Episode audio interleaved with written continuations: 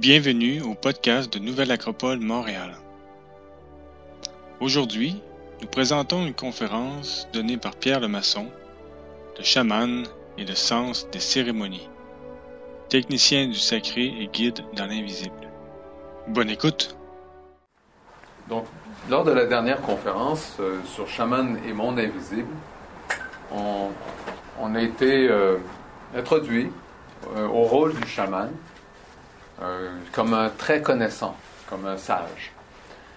Et évidemment, il y a des degrés, parce qu'on ne devient pas sage du jour au lendemain. On n'est pas né non plus un chaman. C'est une pratique euh, pour laquelle on doit déjà avoir euh, certains intérêts, un, amour pour, euh, pour le juste, le beau, le bon, le bien, hein, un amour humaniste. Et euh, c'est un travail de longue haleine, de découverte euh, des pouvoirs de la nature et de les apprivoiser et les mobiliser. Donc on les appelait les, les très connaissants, un peu comme les druides. Il y avait euh, le rôle du chaman va être l'harmonie dans la collectivité, d'amener l'harmonie et aussi la santé chez les individus. Donc on, voit qu'il avait un rôle en fait euh, généralement d'harmoniser autant les, corps et les états émotionnels et mentaux et physiques des gens que les relations dans la société et même souvent des rôles de, de gouverne. La formation peut prendre une vingtaine d'années. C'est une voie de transformation de soi. Et le travail qu'ils font avec euh, la collectivité et les individus en état de guérison, ce sont aussi des transformations, des transitions. Euh, toute la vision euh, du chaman est basée sur l'ouverture du cœur, qui ouvre à une réalité qui n'est plus très connue aujourd'hui. On en parle de façon folklorique, mais on ne le vit pas puisque notre culture ne renforce pas cette facette. Des fois, on va pouvoir dire, euh, bon, c'est un peu comme euh, la religion avec la foi. Mais c'est beaucoup plus que ça. Parce que la foi, quand on dit euh, j'ai foi, bon, c'est faire comme confiance, justement, à un invisible, un inconnu. Puis... Mais ce que vit le chaman, c'est un contact direct avec les forces de la vie, de la nature, et puis euh, avec ces forces qui sont aussi, euh, mettons, dérangeantes, des fois appelées maléfiques, que les forces euh, vivantes, vitalisantes pour, pour notre santé. Il voit donc au-delà des formes, hein, comme on dit, c'est ça. Il voit ce que les yeux ne voient pas une grande partie de son, travail d'initiation et de progression dans ce chemin, c'est de vaincre les peurs. Mais en même temps, c'est donc d'acquérir de plus en plus la capacité d'amour qui va hein, un peu amener la lumière là où il y a la noirceur, l'ignorance, l'inconnu, qui a tendance à inspirer la crainte, la peur chez nous. Il, a une vision, grâce à, cette voie de l'intelligence du cœur, de l'unité en toute chose et comment tout est interrelié. Il a accès à une connaissance vivante, ça veut dire qu'il n'a pas besoin de lire de livres. Et on peut comprendre aussi que dans ces cultures, euh, en général, c'est dans des communautés, des tribus, des, des, groupes qui ne sont pas plus qu'une centaine, quelques centaines ou moins, euh, et où il n'y a pas donc euh, d'organisation sociale à un niveau comme on est habitué nous, avec des infrastructures, euh, nationales, des systèmes médicaux, etc. Il n'y a pas ça. Il faut que l'école se fait par les parents, comprenez, c'est dans des communautés, dans des tribus, puis euh, on transmet. Donc la, la connaissance par l'action, par la vie, par le travail, par l'exemple.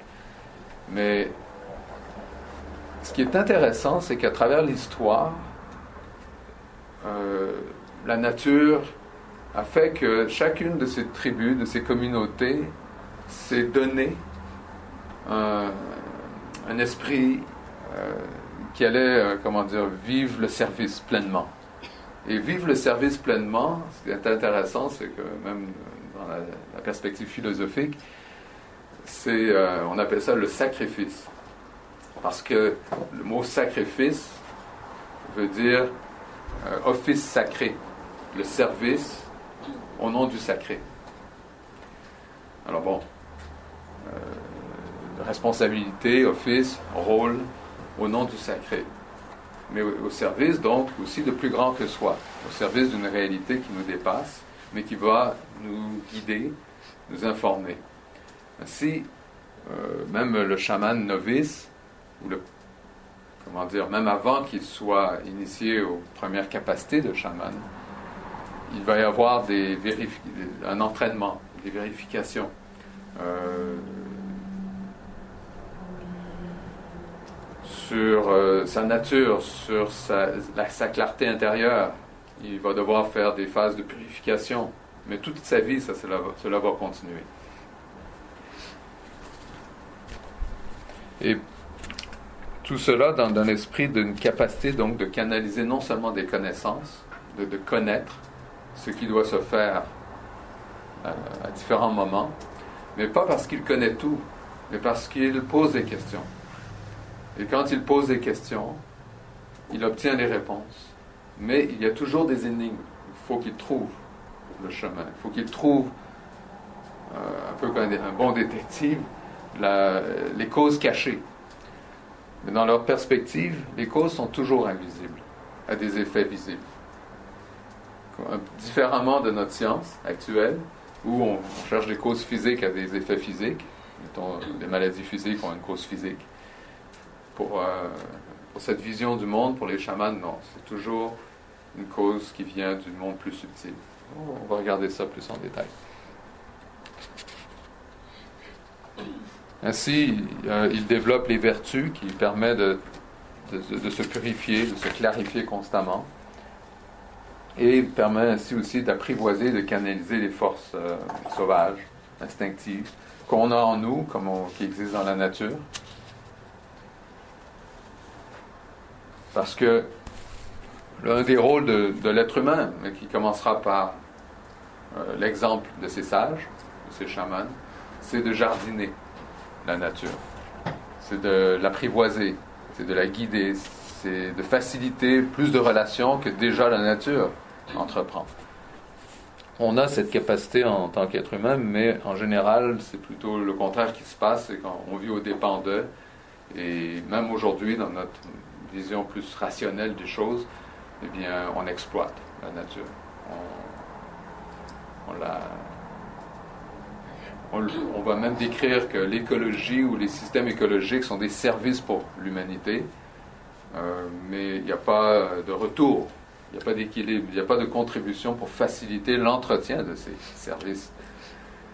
Alors qu'en fait, comme on l'a mentionné un peu plus tôt, le chaman et tout être humain qui vivra la vie spirituelle est au service du plus grand que soi c'est pas la nature qui nous sert, ou du moins ça va dans. Faut, que faut que ça circule dans les deux sens. Faut qu'il y ait un dialogue. Ainsi, il lui-même sera porteur de vie, un porteur de direction, souvent euh, un rôle aussi de chef, de guérisseur. Et il y a différents rôles euh, chez les chamans. On en, parlera un peu plus tard. On parlait aussi dans la dernière conférence comment cette vision euh, vitale de la vie, qui est plus... Euh, bon, je vais le développer maintenant en fait. Comment pourrait-elle s'harmoniser à notre vision, nous, plus rationnelle? Alors, on va se poser des questions. Euh, maintenant, donc, le sens des cérémonies, c'est intéressant aussi ce terme. Est-ce que. On va faire une chose à la fois, tout est déjà prévu. L'importance des cérémonies. Ok, je vais utiliser ça aussi. Toutes les pratiques euh, chamaniques de toutes les cultures, partout dans le monde, euh, se font avec des cérémonies. C'est essentiel, c'est incontournable. Si on ne le fait pas, ça devient très dangereux. Et est-ce qu'il y en a qui ne le font pas ou qui ne respectent pas la dimension des cérémonies? Oui, parce que ce sont des connaissances qu'on peut copier, euh, des pratiques qu'on peut expérimenter de façon vraiment novice, mais sans être guidé, sans être relié justement à plus grand que soi. Et dans ce cas-là, ben, ça devient de la sorcellerie et ça va vers la magie noire. C'est-à-dire qu'on manipule des forces et puis les conséquences euh, sont hors contrôle. Un peu comme jouer avec le feu. Si vos enfants commencent à jouer avec le feu chez vous, toutes sortes de sources de chaleur, mais qu'ils ne sont pas guidés ou qu'ils se sont jamais brûlés une fois pour savoir que, oh là là, mais ils pourraient facilement mettre le feu à la maison. C'est, et, évidemment se tuer eux-mêmes, etc. C'est ce qui se passe avec les forces de la nature. C'est que beaucoup de choses fonctionnent très bien en nous, mais quand on commence à manipuler cela sans penser aux conséquences, ou sans être guidé, on va parler plus de guidé par qui, qui sait mieux, eh bien, il y a des dangers, d'où l'importance des cérémonies. Et comment les cérémonies permettent de contenir ces risques et de nous guider. Mais maintenant, les pratiques euh, aujourd'hui de cérémonies, est-ce qu'on en a? Je veux dire, euh, c'est quand même un terme qu'on utilise. Et qu'est-ce qu'on peut considérer comme des cérémonies? On va faire la différence entre cérémonies chamaniques, on va voir un peu plus, qui ont des particularités, euh, justement par rapport à une vision du cœur, du monde vital, mais dans notre perspective culturelle internationale aujourd'hui, plus rationnelle, que sont les cérémonies À quoi servent-elles? Est-ce que vous avez des, exemples?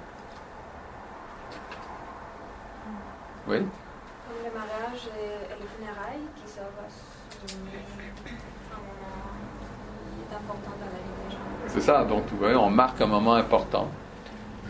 Mariage et funérailles, naissance, baptême, pour, ceux qui passent par le baptême. Euh, et il y a différents moments comme ça de passage, hein, des fois graduation euh, de l'université ou d'un collège.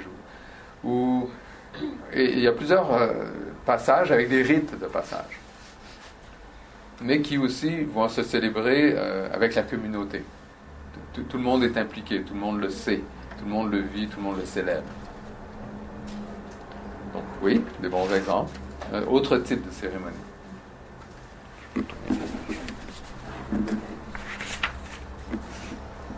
rendre hommage.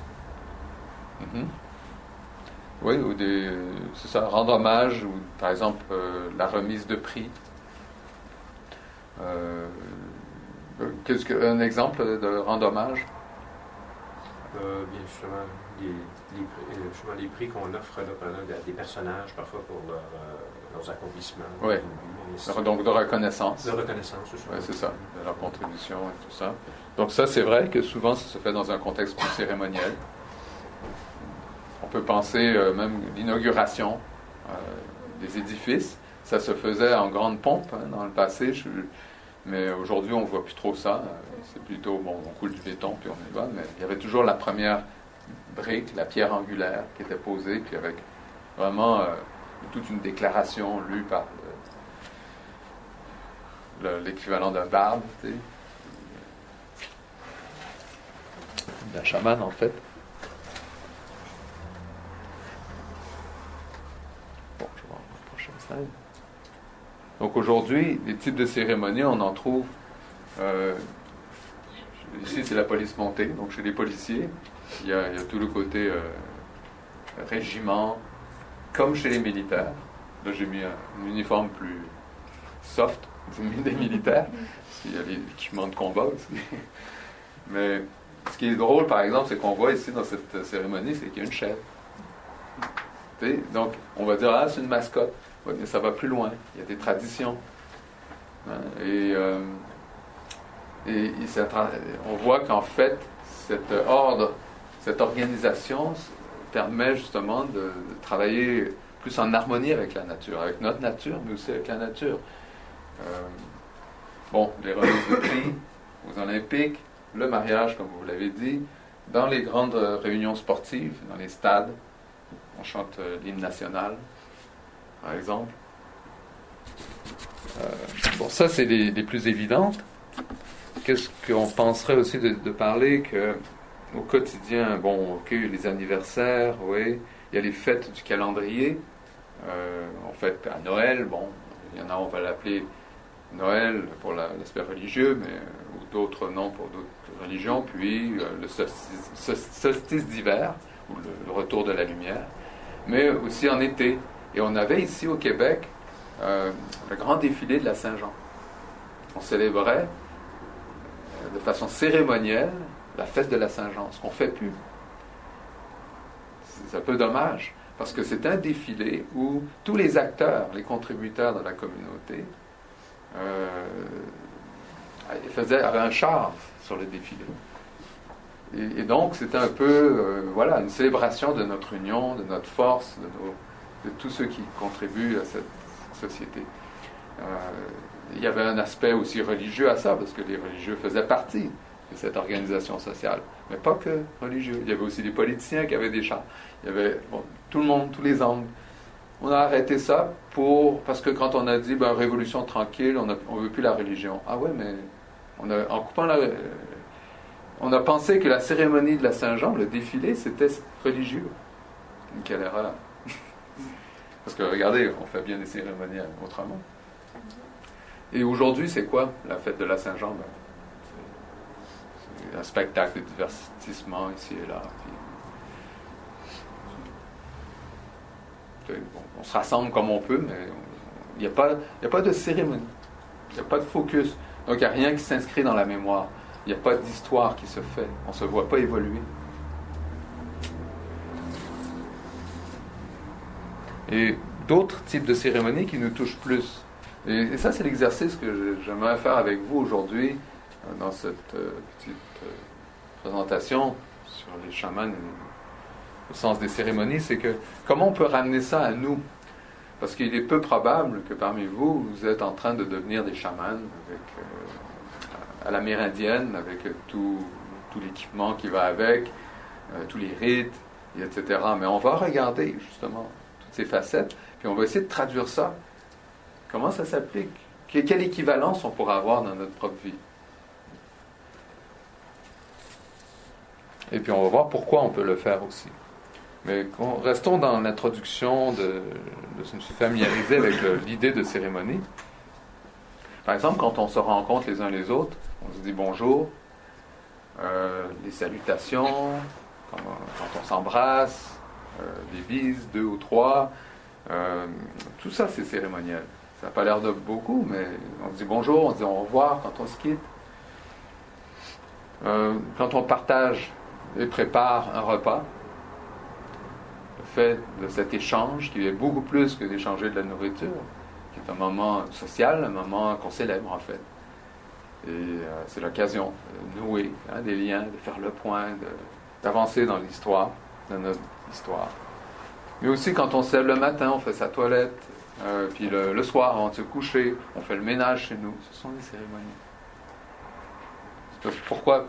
Dans quel sens? Ben, On le fait tous les jours, ou on le fait toutes les semaines. C'est cyclique, c'est un travail qui fait partie de la nature. Donc, avec la nature, on peut aller chercher une force dans ces gestes.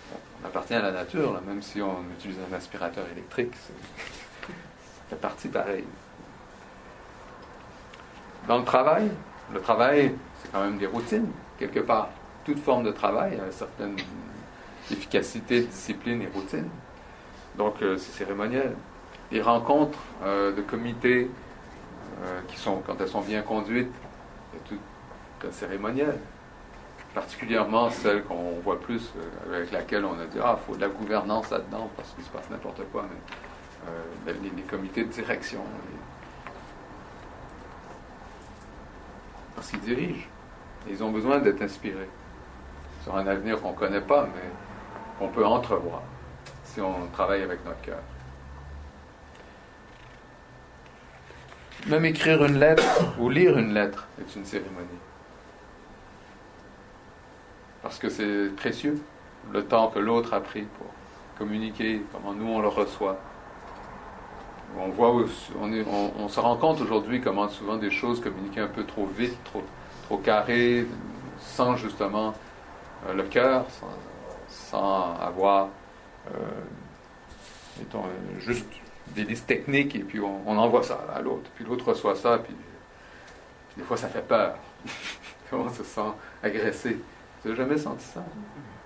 Surtout, on dit courriel, hein, c'est un peu impersonnel, mais, ça manque de cérémonie. Alors voilà. Tout ça, c'est au-delà des coutumes et traditions, il y a un sens, un sens vital à tout ça, pour euh, nous permettre de nous régénérer. Donc, ce qu'on peut découvrir, c'est que, en fait, tout l'univers est dans une grande cérémonie de vie et d'harmonie. Quand on observe la nature, quand on contemple la nature, que ce soit le ciel, hein, dans toute sa beauté, puis même les images qu'on reçoit, même techniquement par les satellites, les télescopes autour de la Terre, c'est fantastique, c'est contemplatif, et puis quand euh, avec le temps on finit par comprendre comment les choses se relient, par exemple, depuis 10 ans maintenant, ou peut-être un peu plus, 15 ans, on sait que les planètes Hein, du système solaire sont reliés au Soleil par des cordons ombilicales. Il y a, des, fils d'énergie, il y a des conduits, et qui s'activent ou se désactivent. Mais quand ils se réactivent, ils réapparaissent. Puis après, quand ils disparaissent, on ne sait plus où ils sont. On ne voit plus l'énergie. Tout d'un coup, ils réapparaissent comme si l'énergie n'avait jamais disparu, mais ça, se relance. C'est-à-dire que dans l'invisible, au-delà de l'énergie, il y a quelque chose qui est déjà là une relation. C'est incroyable. Euh, ça, c'est au niveau des, études du plasma. Et voilà, toutes les galaxies qui tournent, jusqu'à les cellules euh, qui fonctionnent de façon incroyable et qui se corrigent sans, arrêt. C'est une danse de vie d'harmonie. C'est une cérémonie. Toujours, pourquoi? Parce que c'est cyclique aussi. Ça revient, et donc à chaque retour, comme chaque lever de soleil, chaque coucher de soleil, c'est la même chose, mais c'est nouveau. La même chose, mais nouveau. Un peu différent. Un peu plus évolué. Si on y met de la conscience. Les âmes, les consciences, si on veut, communient durant les cérémonies. Donc ce n'est pas le cerveau, mais ça passe par le cœur. Il y a une communion qui nous dépasse, une charge. C'est ce qui fait aussi qu'on va dire que on, peut avoir des cérémonies sacrées. Alors ça devient sacré quand ça implique l'invisible. Mais vu que l'humain est fait de visible et d'invisible, chaque fois que l'humain y met sa conscience et son cœur, il y a une dimension sacrée. Si l'intention est là. Les plans de conscience, tous les plans de conscience, est-ce qu'on est au courant qu'il y a des plans de conscience On va en décrire quelques-uns. Mais sont mobilisés et impactés au-delà de toute définition et description rationnelle. Pourquoi?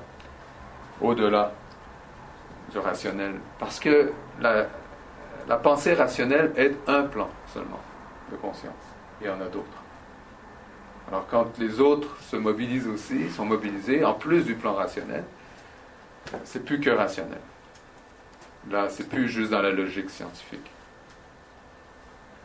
Puis déjà, la science est arrivée là aujourd'hui avec euh, des découvertes hein, en mécanique quantique ou euh, des problèmes qu'on a avec euh, la réalité, comment elle existe ou pas, que finalement, c'est plus juste logique, mettons, linéaire. On avait euh, à la dernière euh, conférence cette belle euh, citation de Élan Noir, Black Elk et Oglala, qui est un chef et un, chaman lui-même, un grand chef, et qui était quand même au 18e siècle. C'est récent, pardon, 19e siècle, dans les années 1800. Il paraît qu'autrefois nous étions civilisés et instruits. Nous savions parler aux arbres et à toutes les plantes aux peuples ailés, aux quadrupèdes, aux êtres rampants, aux mammifères et au peuple des poissons. De plus, nous étions capables de communiquer entre nous, un moment voulant dire mieux. Nous formions un seul et même esprit, donc un sens de l'unité. C'est ce que l'on appelle être civilisé ou instruit. Et puis, nous nous sommes éloignés de cette connaissance pour devenir ce que nous sommes aujourd'hui. Il ne parle pas que des Amérindiens pris dans les réserves. Il parle de nous tous, qui avons plus tendance de nous percevoir comme isolés les uns des autres que d'être mus par une unité d'esprit. Bon, dans l'évidence des perceptions, c'est clair qu'il y a une séparation pour ce qu'on perçoit. Mais pour ce qu'on ne perçoit pas. Alors, faisons un peu cet exercice. Euh, oui, une autre belle phrase. On va faire l'exercice juste après ça. Le fondateur de Nouvelle Acropole, une école de philosophie à la manière classique, est aussi une école d'initiation, si on veut, à la métaphysique, à l'esprit. Euh, à Nouvelle Acropole, même dans cette école de philosophie, la dimension du divin existe pour nous. On n'est pas religieux, mais le grand esprit des Amérindiens, on le comprend bien. Euh, le, grand Manitou, et euh, le, nom qu'on voudra bien donner, euh, que toutes les religions peuvent bien donner à, cette unité transcendante et consciente, qui est un mystère. Un grand mystère, mais en même temps comme un roi ou une reine du monde. L'homme s'illumine par la raison. D'accord? vive, vivement qu'on a la raison mais il s'intègre à l'univers par la cérémonie. Ça veut dire que si on n'était que rationnel ou intellectuel dans notre éducation, on va avoir de la difficulté à s'intégrer à l'univers et même dans notre cerveau, là, à s'intégrer à nous-mêmes, à notre propre vie, à notre propre santé, à, notre, à la difficulté à gérer tout cela au-delà de nos instincts. Parce que l'illumination de la raison ne suffit pas. Ça prend la cérémonie, je l'ai mentionné tout à l'heure. Une des clés, c'est que ça passe par le cœur. on va essayer de découvrir ça un petit peu plus. Hmm. Dans les cérémonies, il y a des mots qui, sont qui viennent du latin, euh, donc des structures très latines, mais on parle d'évoquer, d'invoquer et même de convoquer. La structure, pourquoi une, cérémonie, vous avez bien vu, ça implique une certaine. Euh, implique des rites, ça implique euh, un choix d'habillement, une ambiance, un choix de, de chant, de musique, de gestes. tout ça, c'est choisi, c'est voulu, c'est mis aussi dans un certain ordre. Et s'il y a des discours, c'est à certains moments, on ouvre et on ferme. Tout cela pour évoquer, pour aider à nous ramener à la mémoire l'essentiel, ce qui est important. Mais on peut aussi invoquer, invoquer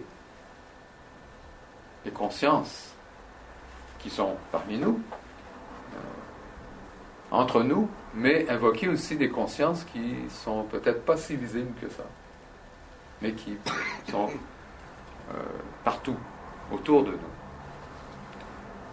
Est-ce que la conscience euh, ne fonctionne que grâce au cerveau? Si vous allez à l'université aujourd'hui, on va vous dire, voilà, c'est comme ça que ça marche. Euh, et puis bon, heureusement, les mammifères ont des cerveaux, puis on va peut-être commencer à accepter qu'ils ont un peu de conscience, mais peut-être pas de conscience morale. Pourtant, il y a bien des animaux qui agissent mieux que bien des humains. Alors peut-être qu'on peut leur donner aussi un peu de conscience morale. Et les plantes n'ont pas de cerveau. Ah, mais récemment, on se rend compte que finalement, oui, le cerveau des plantes est dans la terre. C'est le système des racines. Et c'est pas fait seulement que de bois de racines, c'est fait de réseaux de champignons filamentaires, qui est comme leur système nerveux, qui relie tous les arbres et les plantes. qui coopèrent et collaborent ensemble. Incroyable. Les, vous vous amusez à faire des recherches. Les scientifiques comme moi, on s'amuse là-dedans. Mais ce qui est beau, c'est qu'il y a, il y a de la conscience aussi dans le monde végétal. Et pourquoi pas alors dans le monde physique D'une certaine manière. Hein, même nos ordinateurs, regardez, on dit qu'ils ont de la mémoire. alors, le physique aussi, euh, peut-être, c'est pas de la conscience, mais au moins de la mémoire, mais c'est la machine, ça. Mais quand même, euh, les, gestes de conscience s'impriment dans la matière. Convoquer fait carrément appel à une entité. Invoquer implique un dialogue. Évoquer un souvenir et à revivre ce souvenir, à renouveler. On va même des fois dire que quand on évoque, on, amène euh, justement dans ce souvenir cérémoniel ou sacré, on refait participer les acteurs ou les, euh, les, esprits, euh, les esprits guides, hein, les esprits guides pour les Amérindiens. Pour. On va parler de comment on capte les esprits guides après. Alors il dit, Crazy Horse, j'ai vu le monde caché derrière le monde. Donc quand on parle, ça c'est un visionnaire. Mais vous voyez, j'ai vu le monde caché derrière le monde. Il y a un autre monde, aussi simple que ça. Et quand on, le voit, c'est pas juste une fantaisie, une petite fabulation momentanée, ou un rêve là qui, a l'air euh, des fois plus réel que la réalité. Mais en effet, c'est une question qu'il faut se poser. Alors, on nous dit que les chamans sont des techniciens du sacré, mais aussi des guides dans l'invisible. Alors qu'est-ce que ça veut dire cela?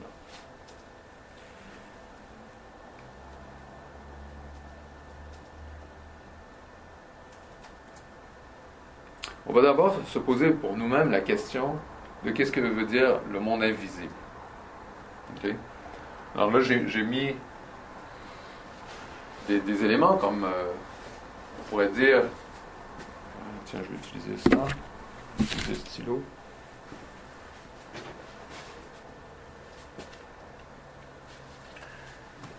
tout ce qui est infiniment petit ou infiniment grand n'est pas accessible, à moins qu'on ait des super télescopes ou des super microscopes.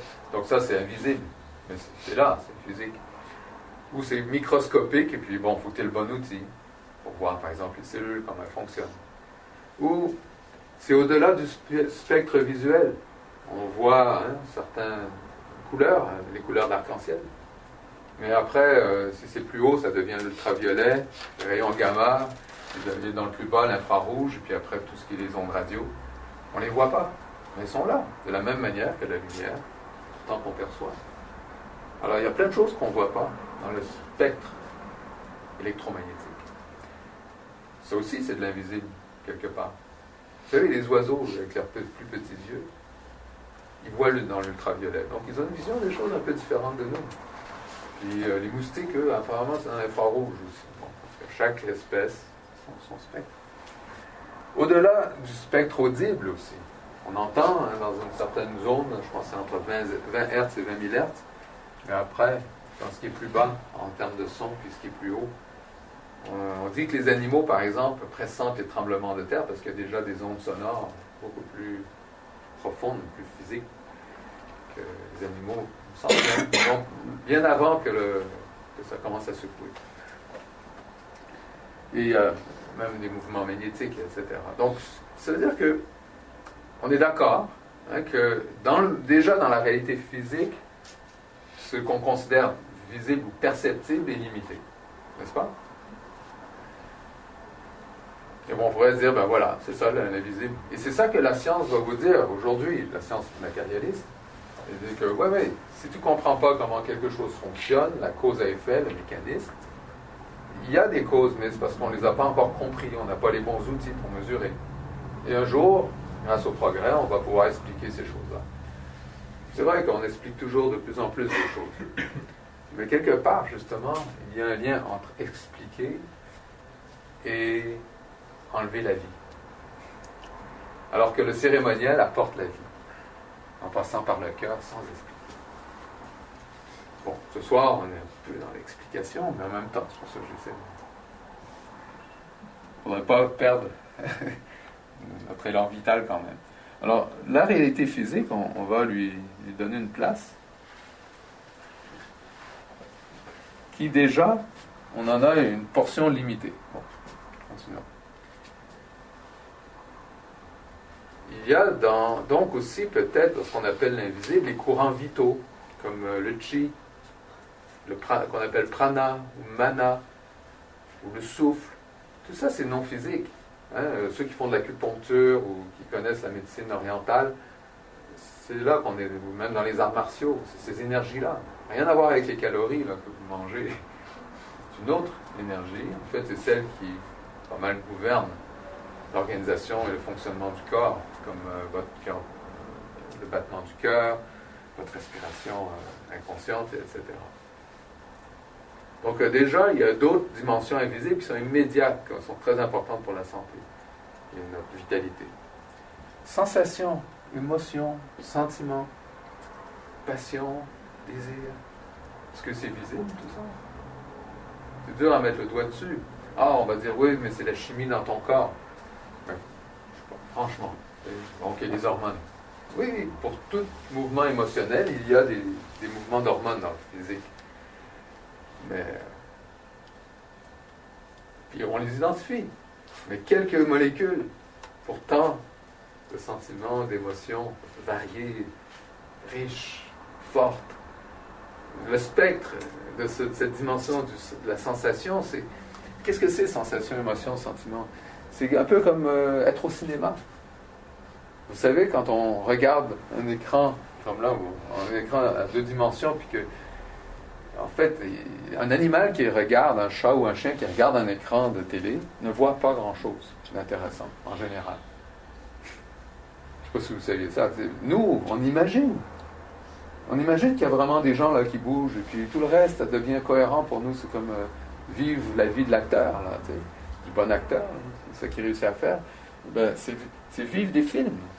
Et quand on se souvient d'une histoire, d'un vécu qu'on raconte à notre ami, à nos amis euh, comment on a aimé une expérience et puis qu'on commence à raconter pour que l'autre ait l'image, voit le film de ce qu'on raconte. C'est quand même assez riche. On ne peut pas réduire ça à des molécules. Bon. Les pensées, les idées, la logique, les formes, euh, les mots du langage, les concepts, les théories, tout ça, est-ce que c'est fait partie du monde visible, perceptible euh, c'est écrit dans un livre, oui, mais ce qui est écrit sur papier, c'est du blanc, c'est de l'encre noire sur du blanc. Va déchiffrer ce qui est là, si tu ne parles pas cette langue. Donc, euh, par contre, quand tu lis et que tu reconnais les lettres, tu reconnais les mots, tu reconnais le sens des phrases, qu'est-ce qui se passe? C'est de la reconnaissance. Ça veut dire que c'est déjà en nous. Ah, c'est intéressant ça. C'est que la réalité est déjà en nous.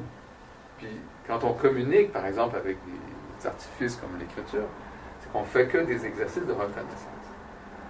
Mais il faut, si je vois un mot que je ne connais pas, il n'y a pas la reconnaissance, je mal pris. Hmm? Donc il va falloir que je l'apprenne, ce mot, que je trouve son sens. Comment je vais comprendre le sens du mot? Par rapport à d'autres mots Donc par rapport à une vision de la réalité. Ça ne marche pas comme un ordinateur.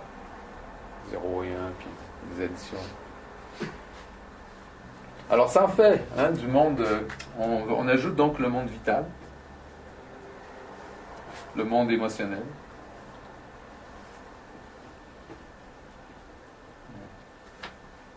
Deux N Deux N Un N euh, Et le monde euh, mental. Ben, mental, on va l'appeler rationnel, pardon.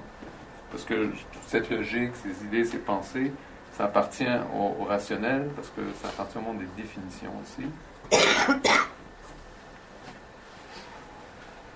Ah, bon, j'ai quatre couches là. Donc même le physique, on le met, il est entièrement pas si perceptible que ça, et les autres, est-ce qu'on les perçoit vraiment? Pourtant, on les vit. À tout moment, en ce moment, on, est déjà dans les quatre activés, parce qu'on échange, on se comprend, puis tout ça. Donc, euh, Il y, en a beaucoup d'invisibles. Voilà, c'est ça, ça, le but. Oui. Est-ce que les rêves appartiennent au monde invisible? Oui, absolument. Euh, le monde des émotions, euh, avec un peu de rationnel. Il en manque pas mal parce que ton rêve est élastique. Tu peux faire ce qu'il veut. Tu peux bouger comme tu veux. Tu as plein de. C'est plus les lois euh, du monde physique. Tu es libre de bouger comme tu veux dans, un champ émotionnel de, film. Tu réalises ton film à mesure. Beaucoup plus malléable, plus subtil et plus flexible. Ça, c'est important ce point parce que là où va le chaman, quand il rencontre, il voit cet autre monde au-delà du monde apparent, qui est le monde physique, il va dans un monde beaucoup, beaucoup plus dynamique, beaucoup plus euh, changeant, apparemment pour nous beaucoup plus instable et difficile à suivre. Et donc, dans ce sens-là, dangereux. Mais il y a d'autres dimensions de l'invisible. C'est important de le mentionner. On parle d'intelligence. Puis ça, c'est pas. Vous allez voir si on, réfléchit à ce qui est écrit là. L'intelligence, c'est ce qui, silencieusement, sans nécessairement utiliser de mots, capte la vision, une vision globale. Ah, j'ai la vision d'une architecture, de, qu'est-ce que, où on s'en va. Puis en plus, des fois, capter la vision, ça m'est imposé, là, je peux rien, c'est comme un songe. Je vois des choses que je n'aurais même pas pu fabriquer moi-même je reconnais l'essentiel dans cette vision. C'est-à-dire que je vais être capable de me souvenir de quelque chose. Mais euh, la capacité de reconnaître veut dire qu'en moi, il y a déjà donc un peu le potentiel, la graine ou le sens de ce que ma vision m'amène. J'en comprends le sens, je discerne et je mets en œuvre efficacement. L'intelligence permet de faire tout ça. Elle fait appel à la raison pour une tâche très importante qui est la gestion de projet. Alors, l'intelligence, elle, elle, va dire bon, rationnel, euh, on a maintenant cet objectif, cette vision qui est claire, un peu comme dans les entreprises. Il y a vision, mission, puis là, bon, on va, décomposer le travail. il faut mettre des ressources là-dessus, du temps, investir des sous, puis l'engagement, la discipline. le rationnel va se charger de tout ça. Mais l'intelligence apporte la, vision. Ou les capte, la capte. Donc on a ça, une dimension de plus. Qui est aussi dans l'invisible. Ça, ce sont des choses que dans une école de philosophie, on apprend dès le premier, le premier cours. Le premier cours d'introduction, euh, qui dure 12 à 13 semaines et on, apprend à, se voir, à voir la réalité comme le chaman le découvre lui-même, plus qu'une réalité physique. Il y a une autre dimension qui est reliée à une intuition de sagesse, à l'amour universel, qui est en fait ce qui traduit comment tout est relié. Et ça s'appelle, ou ça se capte, comme intuition, mais c'est aussi où notre sens de l'identité se trouve. La grande question de qui suis-je, qui suis-je qui n'est pas seulement physique, euh, ou en termes, ah, je suis quelqu'un qui a beaucoup de force vitale de travail, ou euh, un style de personnalité euh, plus ou moins extraverti ou introverti, etc., émotionnellement ou rationnellement éduqué, j'ai tel diplôme de là. tout ça, ça rentre dans l'identité factice, temporaire qu'on fabrique, qu'on apprend en fait à développer. L'identité plus profonde de cette conscience qui n'utilise pas de mots, qui est l'observateur silencieux.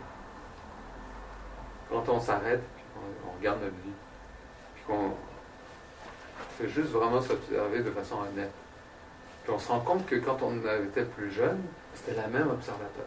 C'est toujours nous. Mais ce n'est pas, pas toutes ces choses changeantes. Puis on a la mémoire de tout ça. Donc voilà. Et il y a une autre dimension qui est la volonté et aussi ce pouvoir, ce pouvoir d'être. Donc là, j'ai mis sept dimensions, sept plans de réalité qui on retrouve, qu'on retrouve dans plusieurs civilisations, tant chez les Égyptiens, euh, les structures, même le langage, euh, fonctionnait avec euh, ce qu'on appelle le, septenaire. En Inde, c'est très clair, il y a des termes pour chacun de ces chacune de ces réalités. Ici, aujourd'hui, le fait que j'ai mis vital, mais qu'on appelle ça un corps énergétique, on, se, mélangerait tous, parce qu'on penserait que c'est de l'énergie électrique ou je sais pas quoi.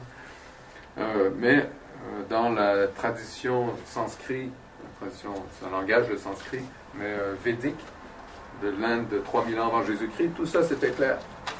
Donc il y a des racines, il y a des, êtres humains qui avaient une vision plus élargie.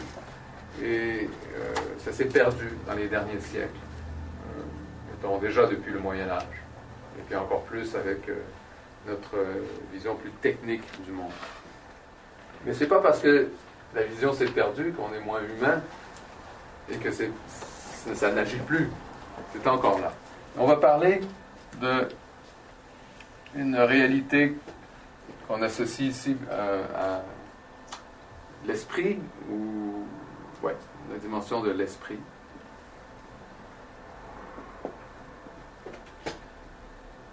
Et une autre réalité qui appartient à la dimension des corps.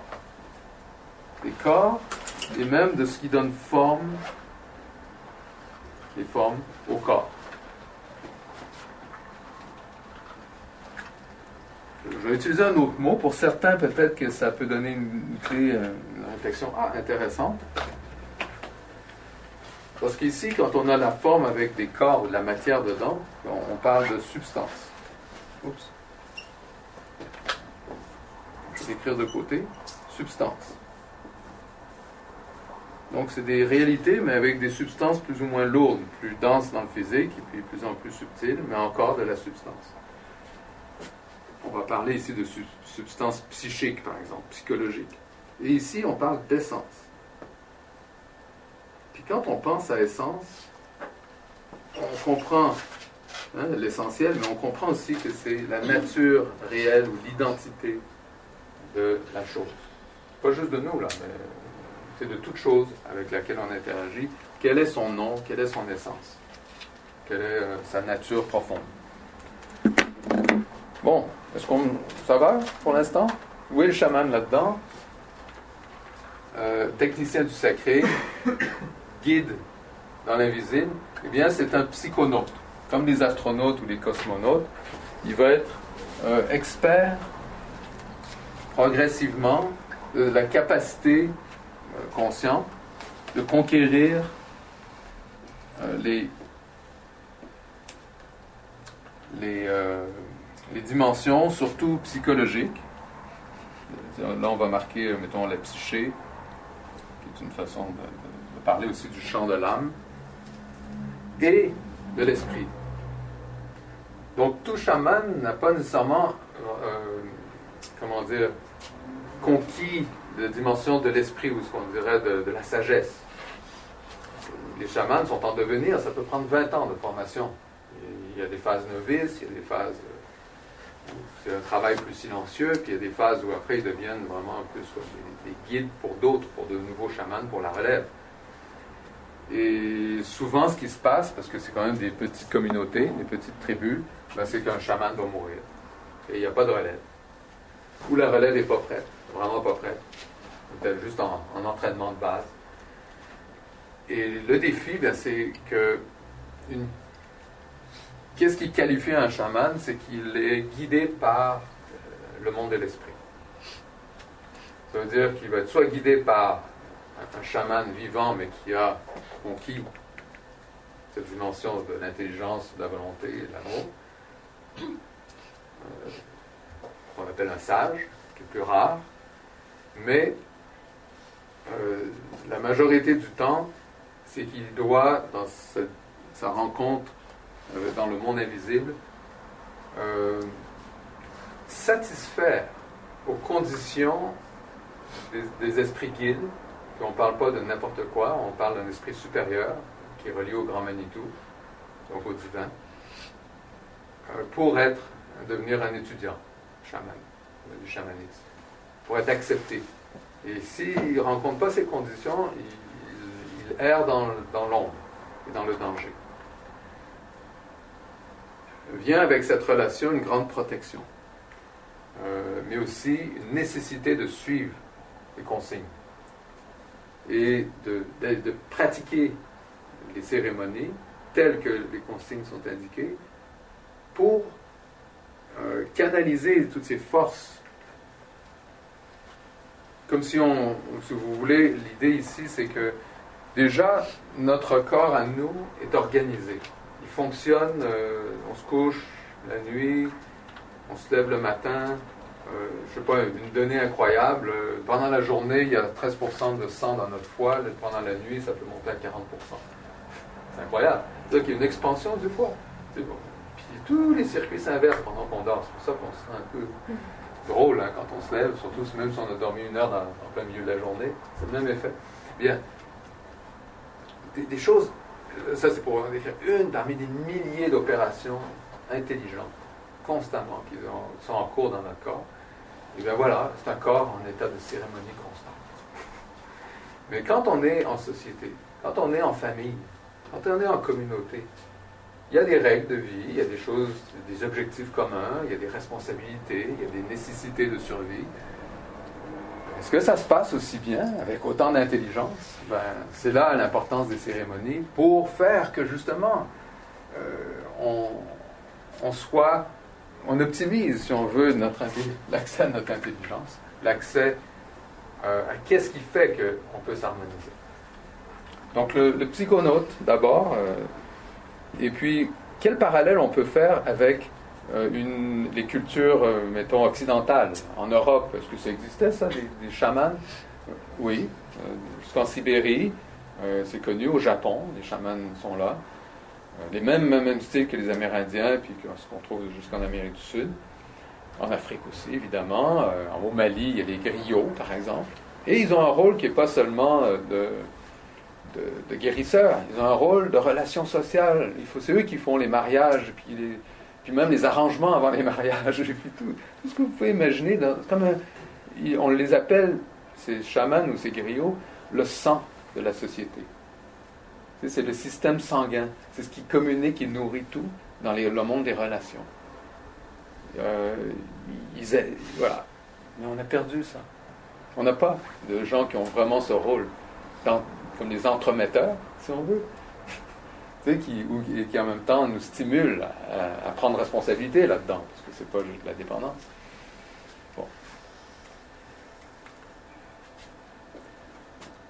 Il y a euh, des dimensions auxquelles le, le chaman va devoir justement euh, constamment euh, travailler. C'est un, développer l'amour parce que la peur, la crainte sont, sont toujours présentes face à l'inconnu et face à leur reconnaissance de leur propre ignorance. Un chaman, c'est comme un philosophe aujourd'hui. Il d'abord reconnaît que tout ce qu'il sait, c'est qu'il ne sait pas. C'est-à-dire que ça donne une ouverture euh, à apprendre et à ne pas présupposer que, bon, j'en sais assez, euh, le reste, ça devrait coller de la même façon. Non, être capable de se remettre en question, se prendre à l'erreur aussi, de réviser et de se renouveler complètement, tant qu'à faire. Ils vont vivre, quand vient le temps d'être choisis, les chamans, ils vont vivre des, euh, ben, justement, des situations euh, exceptionnelles.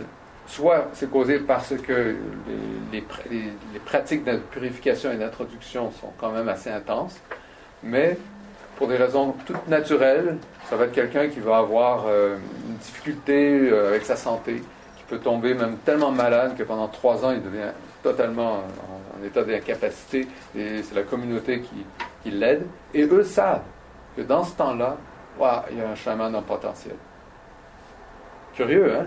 Quelqu'un tombe malade, devient tout troublé, confus, chaman en potentiel. Plutôt que de dire, ah, il est lourd, il est embêtant, c'est un poids pour notre société, qu'est-ce qu'on va faire avec? Non. Pourquoi? Parce que pendant cette transition, cette guérison qui est nécessaire, cette transformation que la personne va vivre, il a, malgré lui, il est en train d'être comme dans le coma ou dans des états de rêve euh, à cause de sommeil euh, prolongé fatigue profonde. Il est en contact avec le vital, avec les dimensions plus subtiles, malgré lui, et déjà est en train de vivre une, initiation naturelle. Et souvent, la guérison, qui est impossible, parce que vous savez, c'est quand même pas facile, on n'a pas tous les médicaments sur place, et puis si le chaman potentiel, il est là, c'est qu'il n'y a plus de chaman. c'est dans le sens que, ou il est en entraînement, mais bon. Mais, l'autre n'a pas toujours toutes les solutions. Chaque fois qu'un chaman va vers une personne qui a besoin de son aide, euh, que ce soit psychologique ou physique ou, social, c'est table rase. Il ne sait pas. Il n'arrive pas avec son kit de médecine, là, bon, bon, on va te régler ça. Il ne sait pas. Il ne peut pas de penser qu'il sait à l'avance. Il va falloir qu'il fasse justement un rituel, une cérémonie pour découvrir quelles sont les causes cachées, mieux comprendre la situation. Il y a un échange normal, humain, évidemment, mais il y a aussi un échange dans l'invisible de ce que personne ne pourrait révéler. Ça implique avec donc un grand respect. L'amour veut dire aussi un respect pour tous ceux qu'on ne connaît pas, pour chaque personne. Chaque personne est un univers inconnu. Et puis encore en plus, si la personne est déséquilibrée dans un état malade, de déséquilibre de la santé, euh, bon, grand respect pour la situation, attention, attention, soyons délicats. Grande courtoisie et la crainte de l'inconnu, qui va, donc grâce au courage, c'est une de leurs grandes qualités. Maintenant, j'ajoute une nouvelle dimension. La conscience ou les consciences sont en tout. Alors, bon, on prend pour acquis que nous, ce soir, on est une vingtaine, on est tous conscients. Et puis, euh, dans le monde, il y a, je sais pas moi, 7,5 milliards d'êtres humains, tous conscients. là, on pourrait dire, OK, on va inclure là-dedans les animaux, etc. Bon, le même exercice qu'on a fait tout à l'heure. C'est que il y a plein de réalités qui, qui appartiennent à la conscience, tout ça, tout un des champs de conscience, des, sept plans. Mais il existe des entités, des êtres, qui ont un corps vital mais pas de corps physique. Ça veut dire que quand tu rentres dans le monde du rêve, tu les rencontres, mais elles n'ont pas un corps physique. Ou tu rencontres euh, ce qu'on appelle l'esprit, par exemple, de la plante. Ou des esprits qui gèrent, par exemple, comme les elfes et tout ça, les, gnomes, qui gèrent par un travail constant, cyclique et cérémoniel, euh, la croissance d'une plante, mais qui ne sont pas l'âme de la plante. Parce que l'âme de la plante, elle, elle va être connectée au grand roi de cette espèce. Comme le grand roi des araignées ou, la reine. Hein. le grand roi ou la reine, je sais pas moi, des bisons, etc. Pour chaque entité, chaque essence a une racine ici. Mais en plus, il y a des, êtres qui on ne voit pas et qui font euh, de l'entretien. Alors, ça, c'est un tanka tibétain. Ça nous montre une hiérarchie de conscience. Dans ce cas-là, c'est des consciences illuminées parce qu'au centre, on a un Bouddha. Mais il est entouré d'autres Bouddhas, d'autres êtres illuminés, des consciences humaines. Et c'est un, un mandala qui est intéressant parce que donc déjà, on voit ces quatre directions, les différentes sphères, et puis ça nous inspire à un équilibre. C'est un peu comme si on voyait une pyramide vue du haut. Mais ce sont des relations entre toutes ces entités. Ils sont en relation les uns avec les autres. Il y a un ordre. N'est-ce pas? Et ça, c'est en fait pourquoi on utilise ce genre de diagramme pour pratiquer la concentration. Euh, qui va nous donner justement accès à notre lien conscient, à une conscience plus grande dans l'univers. Parce que si tout est conscient, chacun de nous sommes conscients, comment sommes-nous reliés dans des plans plus invisibles? Et ce tanka bouddhiste tibétain montre un exemple que Bouddha, il n'est jamais tout seul. Il est entouré d'autres consciences. Il y, a une, chaîne, il y a une hiérarchie hiérarchie dans le sens de d'où vient le, pouvoir d'être. Maintenant, le, chamanisme nous, nous, parle oui, du monde du rêve, comme tu disais. Dans le sens que c'est le monde du rêve, mais guidé, conscient. Euh, on ne va pas dire éveillé. Eux-mêmes vont dire non, non, non, je ne suis pas éveillé. Parce que tu sais que la conscience éveillée, c'est- un état conditionné. Pourquoi? Pourquoi quand on est éveillé, on est conditionné? Parce que ça passe par les sens. On, on ne perçoit que nos perceptions. Puis on a vu nos perceptions, même dans le monde physique, sont limitées. Donc on est conditionné dans un cadre très limité. Alors que dans le rêve guidé, là j'ai accès à beaucoup plus de plans. Je vois les énergies, je vois les émotions, les sentiments, je vois les idées. C'est peut être très désorientant si on n'est pas capable de garder un ancrage quand on fait ces rêves guidés. Un autre état de conscience important, euh, c'est la concentration. Et ça, ça se pratique bon, par la méditation, mais pour les philosophes, dans une école de philosophie, on dit méditation en action. C'est qu'on apprend à être concentré dans, dans l'action, se dire ah, comment on se concentre? D'abord faire le silence. On pense des fois qu'il faut penser beaucoup, euh, pour, pour pouvoir faire plus. Au contraire, justement, l'art d'arrêter de penser et d'être beaucoup plus à l'écoute active plus que les sens physiques. Parce qu'on a d'autres sens, on a des sens intérieurs. On a en fait non seulement un corps physique avec des sens de perception, mais les autres corps ont des perceptions aussi. Je perçois euh, émotionnellement. Mon cœur perçoit. Pas seulement mon cerveau. Mon cerveau, il fait que traiter l'information du système nerveux. Et puis, il fait que mémoriser ça, c'est. Le cerveau, il n'est pas très, très utile autre que pour avoir une base d'information stable de l'expérience du vécu. Pour ça que l'éveil, c'est conditionné, bon, ben, et puis ça l'est encore plus, si en plus dans la culture, on, se laisse conditionner euh, par les autres. C'est-à-dire qu'on n'est pas proactif par rapport à sa propre destinée ou de ce qu'on veut faire, c'est toujours les autres qui décident pour nous. Ben Là, on est super conditionné. Et donc pas libre. Le philosophe, le chaman, apprennent la vraie liberté. Une liberté où on peut conduire.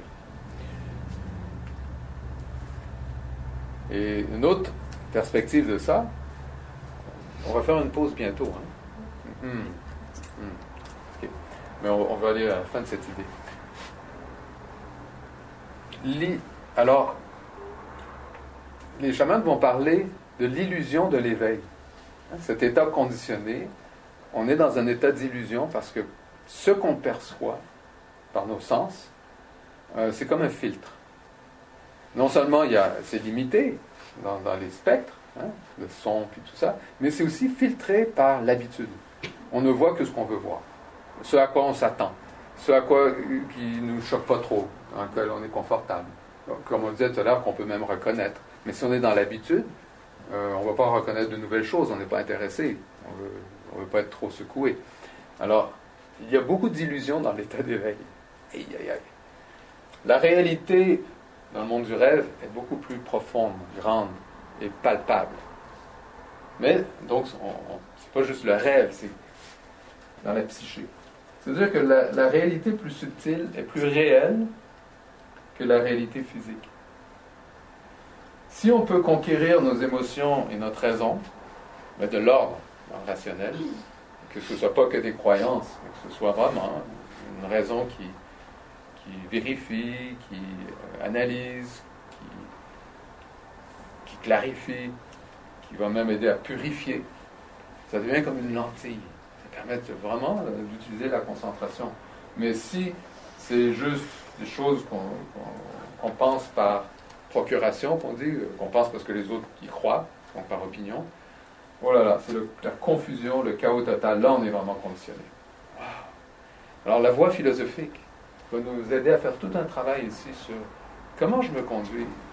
Mais comment tu fais ça. Est-ce que je veux suivre des exemples de qui? Tu te relis aux vertus, tu te relis aux essences, tu te relis à, ce qui passe par le cœur comme autorité. Et là, c'est comme un, résumé de- des, des- des possibilités de la conscience. L'intellect traite les formes. Donc, c'est l'attitude scientifique, expérimentale et objective qu'on valorise tant aujourd'hui. Donc ça, c'est aujourd'hui, c'est notre monde, notre culture a mis l'autorité là, dans le formel. On comprend ça maintenant, c'est tout à fait. Alors que l'attitude, ce qui passe par le cœur, qui est la vie, ah, attitude religieuse, animiste, subjective. Oui, subjective. Animiste, c'est que, je ne sais pas si vous connaissez ce terme, c'est pour faire une différence avec les religions du livre. Hein, les religions du livre qui sont euh, le Coran, la Bible, euh, chez les Hébreux, en fait, on a tout l'Ancien Testament en plus. Et puis là, bon, tu crois ce qui est écrit. C'est pas, pas la nature, ça. Oui, c'est basé sur des croyances, mais en plus, au pied de la lettre.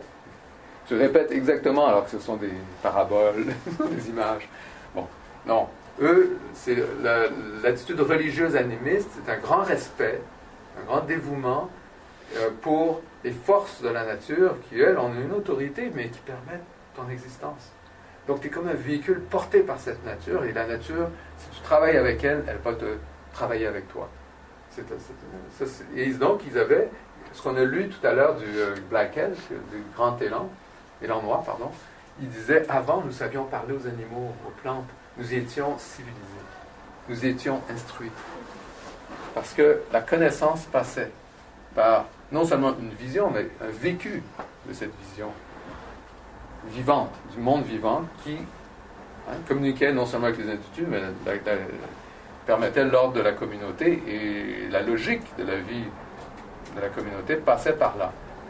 D'accord? Puis c'est pas étonnant, on le voit quand on comprend d'où vient l'humain dans, un monde moins organisé qu'aujourd'hui. Parce que là, organisé, c'est formel au max. OK? Et par contre, il y a cette autre dimension qui est importante et que dans, les écoles de philosophie, on va amener, qu'il ne faut surtout pas oublier, c'est comment se relier à l'unité. Le chaman qui aura l'initiation spirituelle va le découvrir, mais il ne peut pas le transmettre. Parce qu'il doit être choisi. Et c'est le, problème des consciences reliées à d'autres consciences. Pour comment il va être choisi En étant, étant apte, en s'étant préparé, en s'étant purifié, en s'étant clarifié en étant capable d'agir selon des, consignes venant de conscience supérieure. Mais pour nous, on peut le pratiquer si on comprend maintenant cette attitude philosophique volontaire qui est génératrice de civilisation. Et les civilisations sont nées d'individus qui ont été au-delà du chaman, mais qui ont justement, parce qu'ils ont inclus les trois dimensions. Les trois dimensions ont fonctionné ensemble. C'est grâce à cette unité d'être que la vie du cœur et l'intellect, de l'organisation du langage, vont, se marier sans se confondre. Donc voilà. Pour euh, donc après, ben, ça va être qu'est-ce qu'on fait avec ça, les mondes de l'esprit, les plans de la réalité, les niveaux de conscience, là, les perceptions de la réalité. Vous voyez pourquoi on doit avoir cette introduction avant pour placer les choses? Parce que sinon, ça devient encore une technique. Euh, la technique du sacré, c'est pas de la technologie. Euh, c'est pas des, des gadgets qu'on achète et puis qu'on a un résultat instantané. Bon, allons-y. Je vais aussi être autant que possible bref sur chaque image, que je vais relancer là, pour qu'on ait quand même une période de questions euh, selon vos curiosités et tout ça pour développer plus.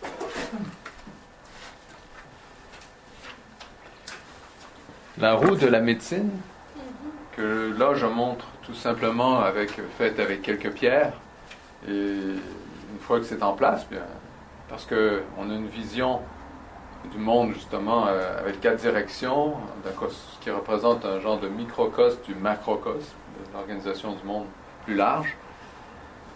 Ben, ça a l'air de ça, c'est pas grave. Euh, euh, peu importe les outils qu'on a, on n'est même pas obligé de les peindre en couleur. Ça, ça, fait ce que ça doit faire, ça donne les repères. Et si on est plus dans la définition de qu'est-ce qui est là, en fait, dans ce sac de pierre, eh bien, selon les différentes euh, cultures, surtout en Amérique du Nord, c'est là qu'on va utiliser ce, cercle en couleur. Des fois, ils inversent euh, le rouge et le jaune, c'est pas grave. Il n'y a pas un qui est plus pur que l'autre ou meilleur, du moment qu'il euh, y a une cohérence par rapport aux opposés. Et on voit que ça touche beaucoup de dimensions.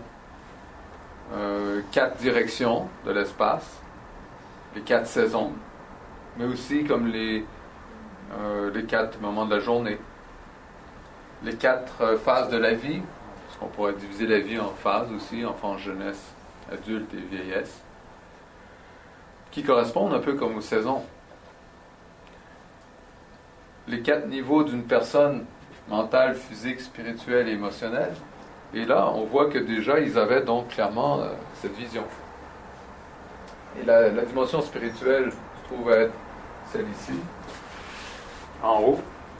Et ils définissent euh, d'une façon simple, en, divisant ça en quatre.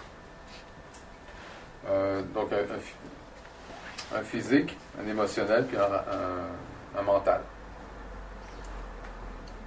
Donc, avec le physique se trouve le vital euh, intégré ensemble. Donc, il y a quand même toute une dimension qui est plus la, la, santé, euh, qui va être autant la santé du corps que la santé relationnelle et sociale. Et après, la, dimension de l'esprit, qui, qui est vraiment autant la source de notre propre identité que les, entités avec lesquelles on interagit, des, des espèces de plantes, des animaux, etc. Quatre couleurs qui ont donc euh, des valeurs symboliques. Il se trouve que géographiquement, euh, l'Ouest était toujours euh, l'origine des vents, l'origine des tempêtes, l'origine du changement. Parce que les vents, en, tout partout en Amérique, tout se déplace partout en fait dans l'hémisphère nord. L'air se déplace d'ouest en est. Et euh, on verra après les, les herbes aussi, le sauge, sel, avoine et le tabac. Bon. C'est juste une petite euh, introduction. Puis l'idée, c'est qu'au centre se trouve l'harmonie. À quoi pouvait servir euh, ce cercle de, façon toute simple? Par exemple, quelqu'un qui avait, mettons, un malaise euh, persistant, eh bien, on faisait rapidement un cercle, justement, avec des pierres au sol, et où on utilisait des, des couvertes, mettons, de, ces couleurs-là. Et puis, on faisait asseoir le patient, ou plutôt le, l'individu, membre de la communauté, au centre. Et puis déjà, même pour cette personne, peu importe qu'elle soit instruite ou pas dans, l'art du chamanisme, il y avait un, facteur d'ambiance, d'être au centre du monde, de, par image, de se rééquilibrer. Et ça commence comme ça. C'est, c'est, voilà, par suggestion. Parce qu'il ne faut pas obliger, oublier que la, réalité qui est plus subtile, ici, ra- rationnelle, émotionnelle, elle est subjective. Donc, on peut, par des moyens subjectifs, amener une amélioration. Pas obligé toujours utiliser des, des techniques physiques objectives. Dans, dans la voie du chaman guérisseur, parce qu'il y a différentes euh, voies de, chaman, de chamanisme, bon, je, vais rester avec ce qui est écrit ici. Euh, quelques exemples de stages d'instruction qu'on connaît aujourd'hui. Là. Si vous faites le tour en Ontario, au Québec, euh, dans les différentes réserves, ces, formations-là sont, sont offertes. Là, donc, la voie du chaman. C'est quand même une introduction nécessaire. Extraction chamanique. Comment le chaman va euh, faire en fait un, travail énergétique sur les, corps euh, malades? Faire des extractions de ce qui ne va pas, du, mal du mal ou du, malaise ou de ce qui cause des équilibres. Euh, La mort et l'au-delà, donc vraiment une vision transcendante de l'humain que la conscience continue après la mort. Donc c'est comme si on disait réincarnation. Re- recouvrement d'âme. Qu'est-ce que c'est que ça? Bon. Recouvrement d'âme, c'est parce qu'il y a des situations dans la vie où on vit des chocs. Euh, donc, euh, la psychologie moderne, euh, la psychanalyse va parler justement de trauma. Mais pour eux, c'est pas nouveau, ça, fait longtemps que c'est identifié. Puis ça peut être des chocs, des accidents graves, comme physiques, où euh, la personne était peut-être même dans le coma un, un, petit bout de temps, puis elle n'a pas totalement réintégré. Quand elle est revenue, euh, quand elle a guéri. Ou ça peut être même des chocs émotionnels, euh, dus à des, jugements qu'on n'a pas bien pris quand on était enfant, ou euh, avoir été, isolé de la société pour des raisons quelconques. même, bon. Alors, pas seulement des, des, chocs physiques, ça peut être aussi émotionnel. et le travail du chaman, ben, ça va être de, réintégrer les, facettes de l'âme euh, qui sont restés accrochés ailleurs, qui sont sortis finalement de, de leur unité. C'est intéressant parce qu'on va dire comment l'âme peut se décomposer, mais on parle de, de l'âme euh, de la psyché, de l'âme mortelle qui est faite de substance et de forme, de cette dimension-là. Parce que ici, si on parle de l'esprit, là c'est notre identité, on parle d'une âme immortelle. Eux faisaient plus référence à, la psyché, peut être endommagé et comment travailler à récupérer cela. Et là, ça prend absolument le voyage chamanique. Le chaman doit partir dans notre dimension pour voir ce qui se passe. La divination, par rapport à, les causes à effet venant de l'invisible dans le, dans le physique, on peut déjà dans l'invisible voir venir qu'est-ce qui va se passer dans le physique. Et comment tout est relié ensemble, euh, comme des écosystèmes de vie, bien, il y a des tendances que si on apprend à lire plus large, bon, on voit quelles sont les tendances et puis euh, les risques à éviter ou les corrections à appliquer. Et euh, puis dans la divination, on pourrait dire ben, c'est un peu comme un médium qui fait, qui lit, hein, mettons, à travers quelqu'un d'autre ou qui est en transe et puis qui reçoit des messages. Alors eux vont dire, ouais, mais attention, ce qu'on appellerait le, médium qui est en transe puis qui reçoit des messages comme ça, ils disent hum, ça c'est de la sorcellerie. Ça c'est juste un, bas niveau. Est-ce que le, travail qui se fait en question là, est au service de la communauté, de l'unité de la communauté, de plus grand que soi, et dans cet équilibre avec la nature pour la communauté Sinon, euh, la valeur est très limitée de cette divination. on, tombe dans les croyances et puis même une superstition euh, qui peut être euh, dans, la superstition. Donc, c'est que le chaman guérisseur n'est pas un, sorcier. C'est des niveaux différents pour eux. Ils considèrent ça différent. Le sorcier, c'est un peu plus un, expérimentateur du monde psychique. Et euh, un peu comme un, prestidigitateur aussi. Puis, oui, il y a des capacités télépathiques, oui, il y a tous ces phénomènes qui font partie des capacités humaines mais euh, danger, si on les utilise sans être guidé. Les esprits de la nature, donc comment travailler avec euh, les forces hein, qui gouvernent euh, les différentes consciences et entités dans la nature, les animaux, les plantes visibles, mais aussi celles qui sont invisibles. Donc voilà. Ça, c'est juste pour dire que même de façon contemporaine, il, continue à y avoir une transmission de ces facettes.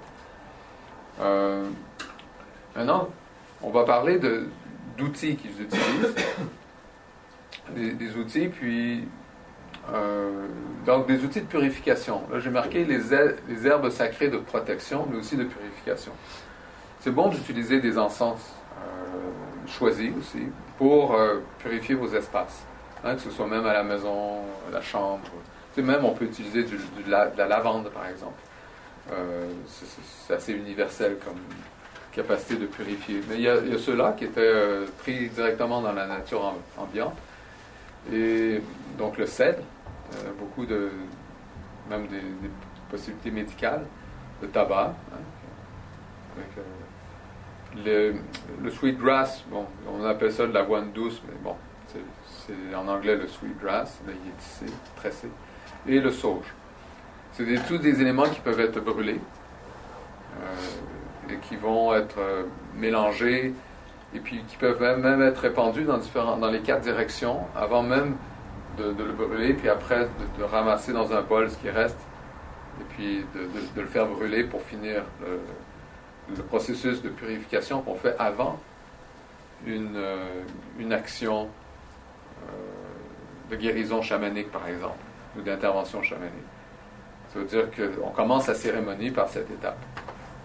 Ça, c'est une façon d'ouvrir, de préparer le terrain, de purifier. Donc là, on voit euh, justement bon, comment. Euh, c'est ça, les, rites de purification. et donc la fumée, on peut penser, ah ben non, ça pollue, tout ça. ça la fumée de, ces encens, parce que c'est des essences hein, des plantes, fait un travail intéressant au niveau vital, au niveau des énergies vitales. Autant pour nous que pour l'espace. Parce que les espaces peuvent devenir euh, des, lieux où s'accumulent, même dans l'invisible, euh, genre de pourriture. Des, espaces trop tranquilles, comme dans les coins des pièces. Euh, c'est un peu comme des étangs stagnants. Et puis, ça peut, même y avoir des mauvaises odeurs qui, se dégagent là. Alors tout ça, on fait le ménage aussi avec, euh, déjà dans une première niveau invisible avec ça. Les prières euh, et offrandes du chaman. Déjà, même au début d'une cérémonie, quelle est l'intention? Quel est le but? Et, et, comment on relie cette intention, cette conscience, à une réalité plus grande? Donc, on va faire une prière une prière à une dimension spirituelle, soit les esprits de la nature euh, qui sont aussi appelés des Manitou, ou le grand Manitou qui relie tout. Pour eux, il y avait l'unité et la plus et, la plus voyons. C'était aussi pluralité des esprits, simultanément. Les deux existaient. Euh, Ici, on l'avait vu dans la dernière conférence, cette prière à Pâques, j'ai gardé tout simplement parce que bon, elle, est claire et simple. On voit l'attitude, l'attitude mentale, que qu'on s'améliore euh, grâce aux éléments de la nature. C'est parce qu'il y a un partage avec la nature qu'on se trouve vivifié. Donc, puisse le soleil t'apporter chaque jour une nouvelle énergie, puisse la lune chaque nuit te ressourcer pleinement, puisse la pluie te laver de tes soucis. Puisse le vent t'insuffler de nouvelles forces. Puisses-tu marcher paisiblement à travers le monde et apprécier tous les jours la beauté de ta vie. Donc, on voit que ça vient du cœur. Là, il n'y a pas de calcul ici. Mais en même temps, ça se relie. On est en train de se relier euh, au monde vivant, aux forces de la nature,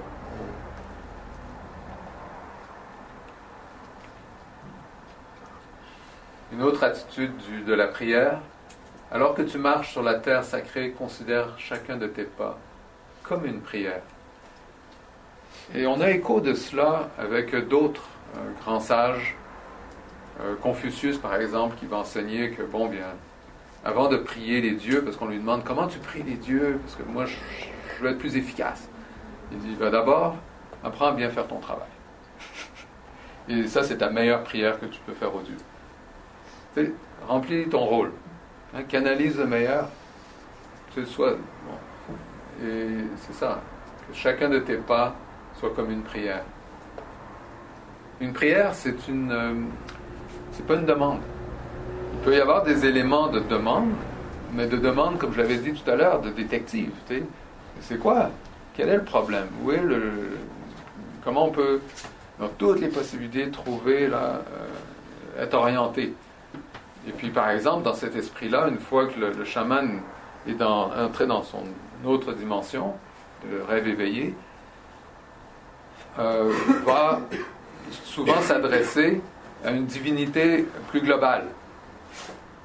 Euh, par exemple, c'est la tortue chez plusieurs peuples de l'Amérique du Nord. Et elle, la tortue, va commencer à donner des indications. Euh, va voir euh, le, le, roi des grenouilles. Puis là, ah, d'accord. Donc là, il y a une indication. Puis là, en allant voir le monde des grenouilles, là, on va commencer à voir des pistes sur ce qui se passe. Mais tu vois, c'est intéressant parce qu'il y a comme une hiérarchie. Et puis, tu, il s'agit de poser les questions pour avoir une réponse. Mais si tu fais pas ça, tu te perds dans n'importe quoi. Parce que c'est un monde qui est beaucoup plus varié et changeant que le monde physique. Et donc oui, on n'y va pas avec des demandes, mais plutôt des, questions, mais qui sont en même temps euh, pour résoudre un problème, pour ramener un équilibre. Et puis, il y a des offrandes. Comme par exemple l'encensement qui se fait au début peut faire euh, office d'offrande. Il peut y avoir euh, d'autres formes. Juste la fumée qui monte au ciel, pour eux, c'était voilà, un geste simple d'offrande. On va chez les euh, Péruviens, tu connais bien, quand ils, mâchent le, le coca, d'abord ils l'offrent hein, au ciel. Toujours. Il y a toujours ce geste. Puis il, le mâche. Parce que puis c'est pas juste à l'arbre, la plante coca, là. Non, c'est au ciel. Parce qu'il remercie l'esprit du coca.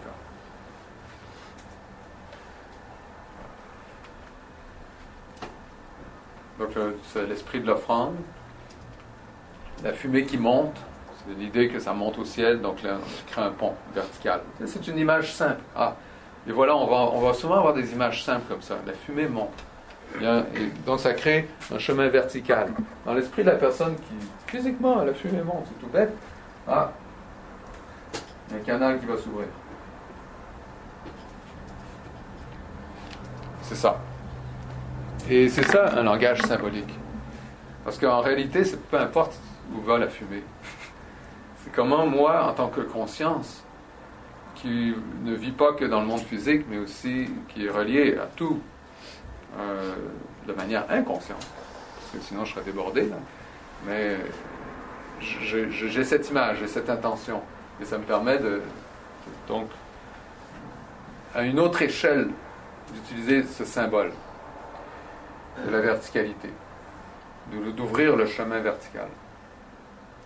La pipe cérémonielle, Bon, il y a plusieurs euh, sortes, évidemment. Il y, a, des pipes qui vont être utilisées comme celle-là avec des éléments qui c'est plus pour la paix, hein, pour les cérémonies. Et on nous dit, c'est bon à savoir, ils ne fument pas la pipe. Quand ils passent la pipe, tu n'absorbes pas la fumée. C'est pas important, là. OK? Le seul moment où ce que tu vas prendre la fumée, c'est quand tu, ici, par exemple, tu mets du ayahuasca là-dedans ou une autre plante hallucinogène. Ah, ok, là, c'est mieux d'absorber, mais pas une grosse quantité non plus. Ou ça se, ça se boit en liquide aussi. Donc, euh, ils, font, la préparation avec sous une forme euh, liquide, condensée, comme un thé qu'on a bouilli, bouilli, bouilli. Mais aussi, il y a euh, des, des plantes qu'on peut fumer, puis dans ce cas-là, pour avoir, justement, pour faire un tremplin dans l'autre monde. Mais une bonne chose à savoir aussi, à chaque fois qu'ils font cet exercice de tremplin dans l'autre monde, ils sont toujours entourés de quelqu'un. Par exemple, c'est bon d'avoir le chant et le tambour. Ça, c'est assez universel. Ça prend des chants. Parce que le, mental, le cerveau, quand il commence à être affecté, parce qu'on l'a dit, le cerveau, c'est juste un computer, hein, c'est un ordinateur, en fait, qui, ne met pas en contact avec le cœur de la réalité, mais lui commence à faire des, formes géométriques. Et quand on, combine avec le, chant, euh, là, on voyage, ces formes géométriques deviennent le monde, le nouveau monde, l'autre monde. il s'ouvre. Les formes géométriques deviennent des portes. Ou on peut prendre, on peut écouter ces formes géométriques qui ont un son dans ces états. Et puis apprendre, savoir quel son faire dans les chants pour ouvrir les portes. C'est un, travail d'utiliser le corps comme véhicule, comme tremplin, mais la conscience, elle, elle, n'est pas limitée au corps physique. C'est juste que c'est bon que, le corps soit dans un certain état pendant euh, le voyage. Euh, surtout c'est un voyage qui va être assez lucide et qui va durer assez longtemps pour euh, que la quête d'informations, que les réponses soient obtenues il y a les rencontres, et puis il y a toujours des inattendus là-dedans. Un tambour qui est frappé. Alors, il y a quelqu'un qui va frapper le tambour. C'est pas celui qui part qui frappe le tambour. Donc, tu as, un collègue qui va t'aider. Lui, frappe le tambour à 200, 220 fois par seconde, par exemple. C'est juste ça. C'est même pas de la musique. C'est des rythmes qui facilitent aussi le fonctionnement du cerveau à un autre niveau. Bon, les pipes en céramique ou en, terre cuite, pardon, puis, ou en, bois, selon euh, qu'est-ce qu'on fait brûler. Le tambour sacré, euh, dont je parlais, bien, il est d'abord un tambour qu'on confectionne soi-même. C'est intéressant tout ce qui est relié au tambour, euh, surtout dans les traditions plus nord-américaines, amérindiennes. euh, un peu aussi de l'Amérique centrale, mais bien que le tambour soit chez, aussi chez les, Sibériens, c'est que ton tambour, il, va. au début, bon, tu le fabriques. Donc il est là, c'est un objet utile, faire de, de beaux rythmes avec, mais il va être consacré. Quand il est consacré, là, tu, dois en prendre soin comme tu en soin de ton cœur, de ton âme. C'est comme c'est un complément avec toi, c'est un, un- véhicule de, changement d'état de conscience. C'est-à-dire qu'en fait, juste avec ce tambour, sans utiliser d'hallucinogène, sans utiliser quoi que ce soit de, de bord de liquide, juste avec le tambour, pouf, tu peux partir, te mettre dans cet autre état. Mais il faut que ce tambour devienne un peu comme habité par justement euh, une charge, par ton âme.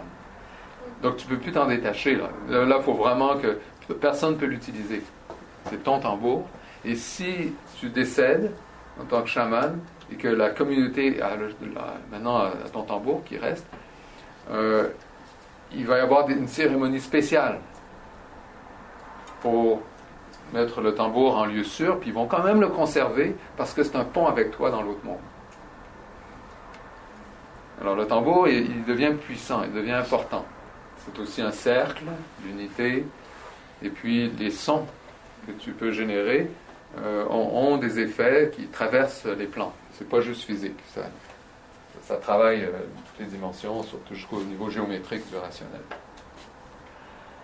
Bon, je ne veux pas développer plus, comme j'ai dit, je ne vais pas aller trop lentement sur ces... Un autre aspect, c'est le tambour de chasse. C'est-à-dire que quand on sait bien travailler avec le tambour, le, chaman pouvait être appelé, par exemple, pas seulement à guérir, mais à aider pour savoir euh, où sont les animaux, qu'on va les chasser, parce qu'il fallait qu'il, des fois, il déplace tout le village pour suivre hein, l'immigration des animaux. Euh, donc, tu ne peux pas aller n'importe où, n'importe quand, tu peux te tromper tellement de fois. Alors là, vraiment, ça prend un guide, mais un guide qui va au-delà du physique. Il n'y a pas d'avion, il n'y a pas de ballon, euh, montgolfière, il. Il faut... euh, Alors lui, le chaman, il joue ce rôle. Il va voyager, il va voir les animaux. Et puis après, il revient. Il dit, bon, ça va être là-bas. Mais est-ce qu'ils sont prêts? Est-ce que les animaux sont prêts? Est-ce qu'il y a un ou deux caribous qui est prêt? À tomber ou bison Pas nécessairement. Il ne faut pas précipiter la chose, surtout que c'est déjà un grand cadeau de la nature. Euh, et ils font les prières qui vont avec. Donc il y a tout un cérémoniel autour de la chasse. Très grand cérémoniel. Ça, c'est ju- jusqu'à euh, euh, comment ils vont s'occuper de l'animal abattu et, le remercier, puis utiliser chaque, chaque partie de l'animal, ne rien perdre, un grand respect pour cet animal. Donc une grande créativité à ce niveau-là. Mais le tambour, comment il fonctionne, c'est qu'ils peuvent, le chaman, avoir une sensibilité au point où ils font leur rythme. Et là, dans le roulement du tambour, il y a des changements de fréquence qui ne sont pas seulement dus à eux, à ce qu'eux font. Ça, bon, on pourrait dire c'est l'état atmosphérique, toute autre chose, et l'état émotionnel, l'état de l'âme de l'animal, qui est déjà relié, qui est déjà identifié. Il y a une communication, il y a un dialogue qui se fait, et le roulement change quand l'animal est prêt. Et là, ils y vont. Incroyable. hein? Donc, on n'est plus là dans la science physique, là. Puis c'est pas des lasers, c'est. Non, non. c'est- On parle, c'est un monde vibratoire, émotionnel, vital, où ces choses se passent. Mais grâce au tambour, on peut y arriver. Puis évidemment, ça prend la conscience, là. La fameuse conscience qui est toujours reliée à l'unité de tout. Je suis une portion de cette unité globale. Il faut que je me nourrisse et que je nourrisse ma communauté. Le chant et les danses sacrées, je l'ai déjà mentionné, donc euh, essentiel. Euh, comment euh, le, chant et le mental interagissent comme un pont vertical.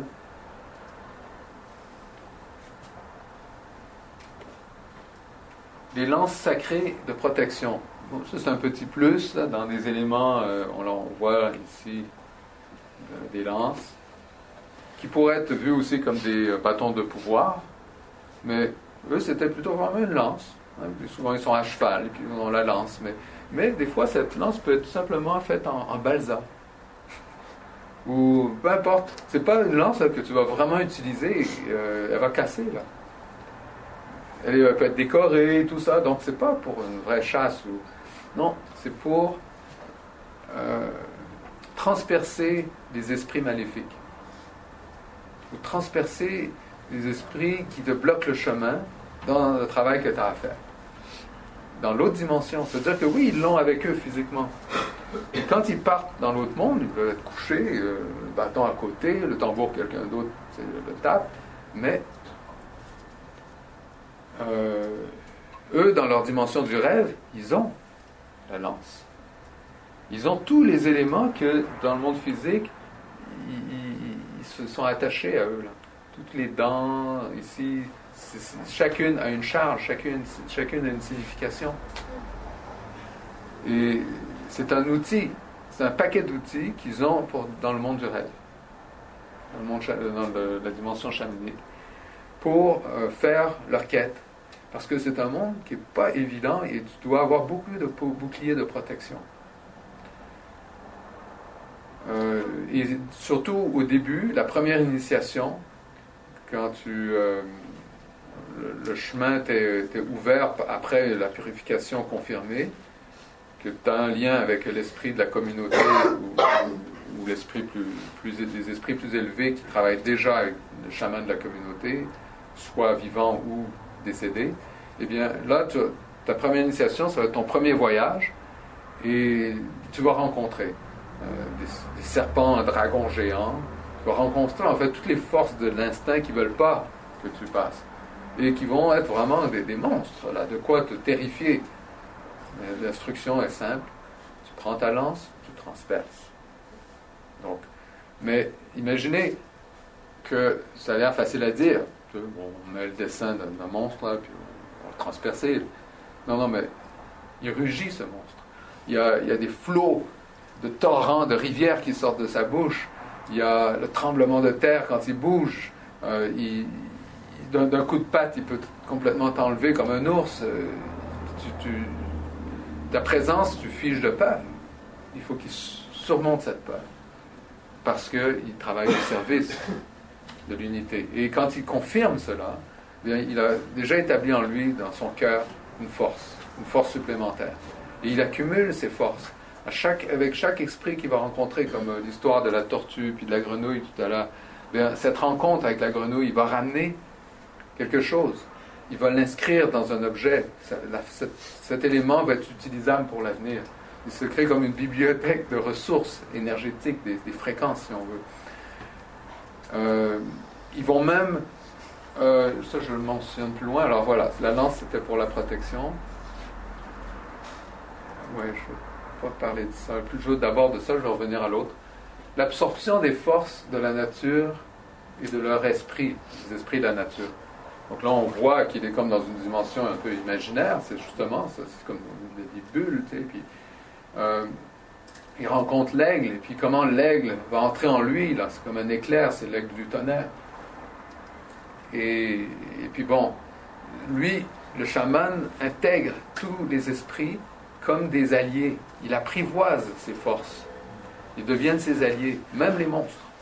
Il peut euh, travailler avec des, qu'on considère euh, des monstres, mais si, si les apprivoise, ils ne sont plus maléfiques.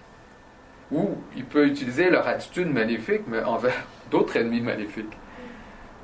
Euh, en mode purement, euh, comment dire, physique, ils peuvent continuer ce travail. Ils trouvent un insecte, ils vont le manger. ok, un crapaud, petit crapaud, ils vont le manger. Pour intégrer. Alors évidemment, il va vivre quelque chose en mangeant le crapaud il va dire merci, etc. Mais c'est pour avoir l'essence du crapaud en lui, avoir ce travail d'équipe. Puis quand il passe dans le monde du rêve, eh bien, tous ces animaux sont, font partie de son corps. Il y, a, même des yeux qui sortent partout sur les bras. C'est très intéressant. Euh, Mais dans la science moderne, on dirait que ces gens-là, ils sont tout le temps en psychose. C'est des gens qui font des psychoses. Ben justement, mais on a nommé psychose qu'on ne comprend pas. C'est des rêves Oui, mais on appelle, malheureusement, c'est ça, c'est qu'on appelle ça psychose. Mais dans, dans une société aujourd'hui où Euh, alors eux, attention, peut-être qu'on doit mentionner une autre chose. Tout à fait d'accord avec ce que tu dis. le chaman, quand. Alors, moi j'avais justement une, page sur le sujet, là, je peux. bon, ah oui, je l'ai ici. Euh, pour aller au point, mettons, approchez maintenant un véritable chaman, un initié, ok? Et puis, pour, afin d'être initié au mystère, euh, voué au sacré du grand esprit et des esprits de la nature. Alors vous, n'importe qui de nous, on va voir un, vrai chaman. on nous a dit, ouais, lui, on pense qu'il est bon. Bon, c'est encore une croyance. Tu, donnes, c'est de la foi. Tu sais pas. Et tu sais encore moins avec la culture qu'on a. Hein, même moi, je serais pas capable d'identifier euh, quelqu'un de plus vrai qu'un autre. Surtout avec la réponse qu'il va me renvoyer. Il va demeurer silencieux et sceptique face à mon enthousiasme. il va pas du tout m'aider. Euh, parce que, tu sais, je veux en savoir plus, je veux être guidé pour vivre une aventure spirituelle. Il va dire, t'es fou? T'es sûr de ce que tu es en train de dire? Oui, parce qu'il y a des risques. Beaucoup essaient et finissent en psychose maladive. Et irrécupérable. Des schizophrénies, des trucs, là, c'est dangereux. Euh, ça demande une préparation si tu n'as pas fait la purification nécessaire avant.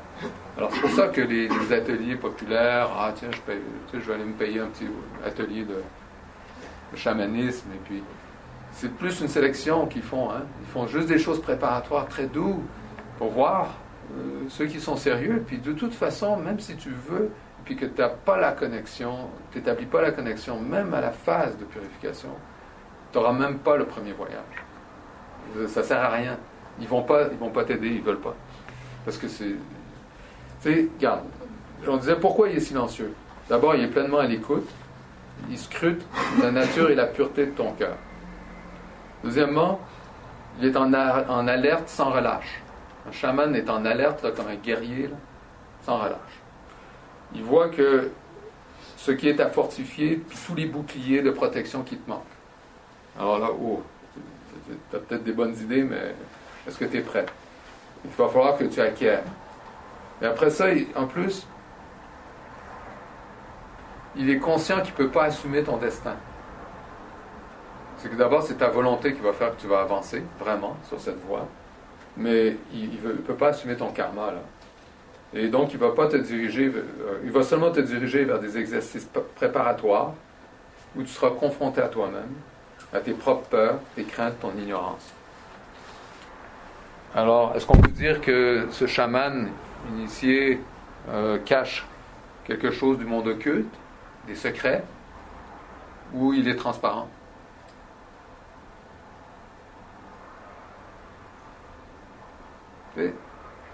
Ils, sont extrêmement prudents.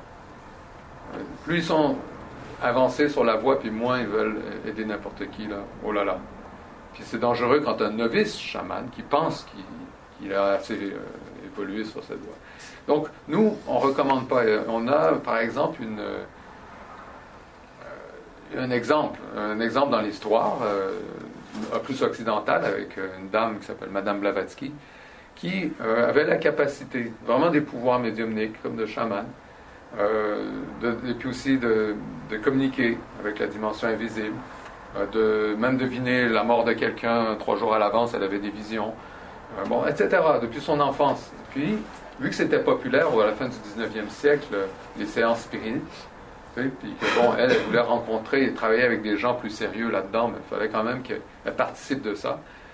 Euh, à un moment donné, elle a décidé, elle n'avait pas le choix, à cause justement qu'elle travaillait, elle était reliée à une ligne lui donnait des consignes claires arrêter le travail de médiumnisme, arrêter le travail de la, du rêve guidé. Euh, surtout parce que c'est pas comme ça que tu vas relier une raison purifiée, clarifiée avec le cœur. C'est que le chaman, il n'a pas le choix. Il est là pour aider sa communauté. Il n'y a pas aucune autre conscience assez. L'organisation sociale pour s'occuper de ça. Donc, c'est la nature qui va être l'organisation sociale. La nature va être au service de la communauté à travers le chaman. Et lui va suivre les consignes, très, très précisément ce qu'il reçoit. avec un grand respect, puis quand il se trompe, il, le sait parce que ça lui coûte cher. Il tombe malade aussi, le chaman, dans ces situations-là. Donc, il développe de nouveaux boucliers de protection. Il part sur d'autres euh, phases où, des fois, pendant des semaines, il doit se guérir lui-même, puis il faut qu'il trouve un truc parce que c'est la catastrophe. Pas facile du tout. Mais il y a une voie qui est beaucoup plus, euh, comment dire, complète, normale. C'est quand on mobilise les trois dimensions. Euh, la dimension de, de l'unité, notre intelligence, en fait, qui est ici, et la dimension, oui, émotionnelle, rationnelle, tout un champ de clarification et purification de comment on se relie aux autres. Euh, on pourrait dire le travail psychologique, pur, fort, euh, développer ses forces psychologiques, euh, meilleure imagination, meilleure mémoire, meilleure volonté, meilleure. Et puis, et puis de, c'est ça, d'être moins instinctif. Et finalement aussi,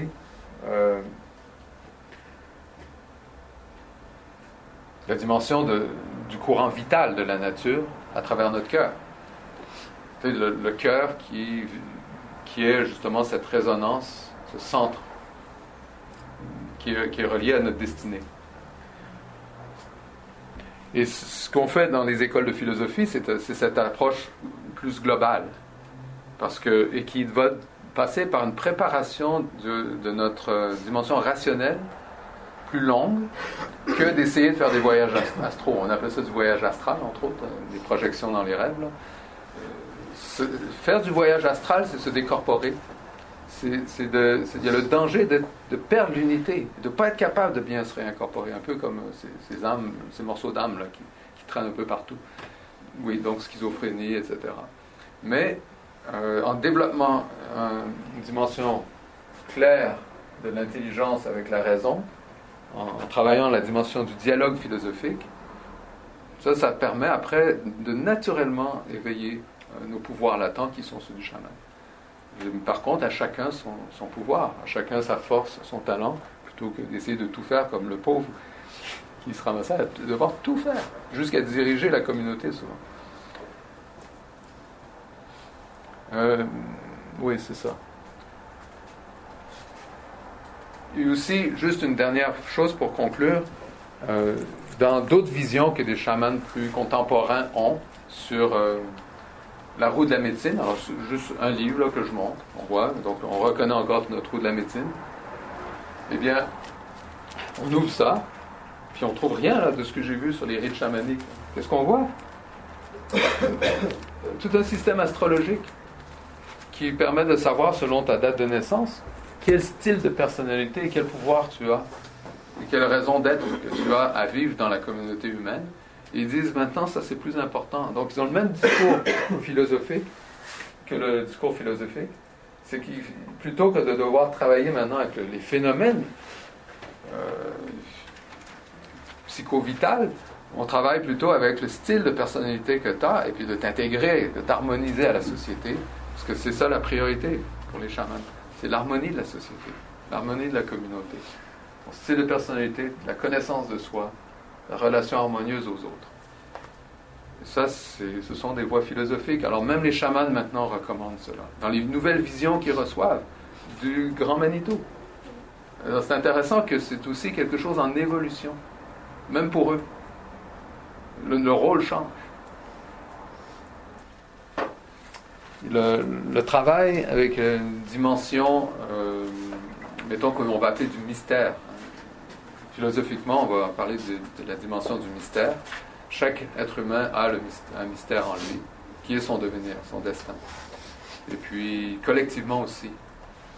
Et se relier au mystère et savoir se développer les outils, qui sont donc les vertus, pour ne pas tomber dans la peur, la crainte, le doute, euh, la comparaison, la, tout, tout ce qui peut être finalement euh, de, plus bas niveau, de niveau formel, pour ne pas tomber dans, dans ce piège dans le, du formalisme.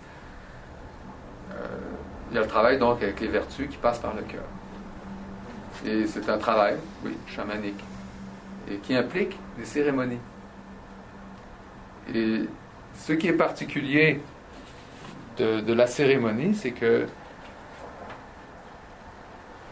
au quotidien, hein, comme on l'a vu, c'est dans vos actions au quotidien, au travail, mais aussi quand on est ensemble, d'avoir des images et des symboles qui nous inspirent et qui nous relient à une destinée euh, en évolution, puis une destinée qui nous permet de toujours nous ramener à ouais, mais on sert une unité après tout.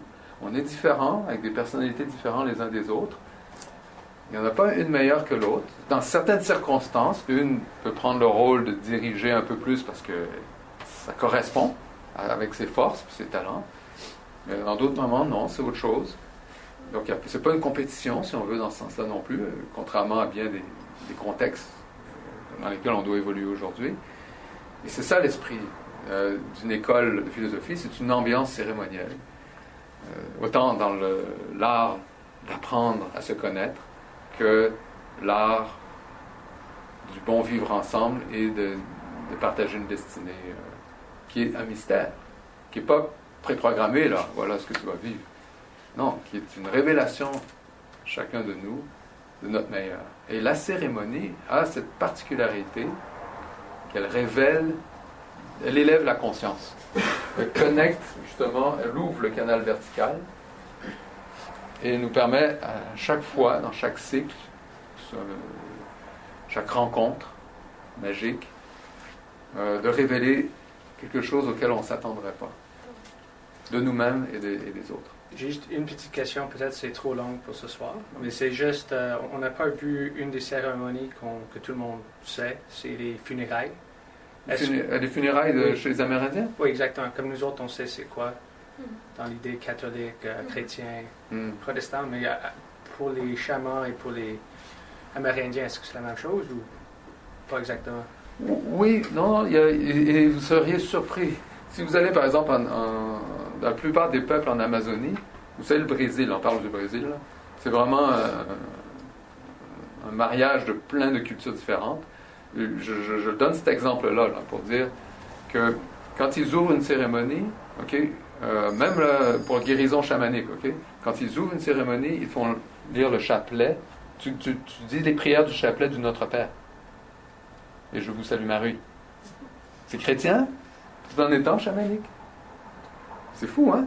Bon, alors, qu'est-ce qui marche? Comment ils font? Qu'est-ce quelle est leur approche? Ils ont une approche d'abord que.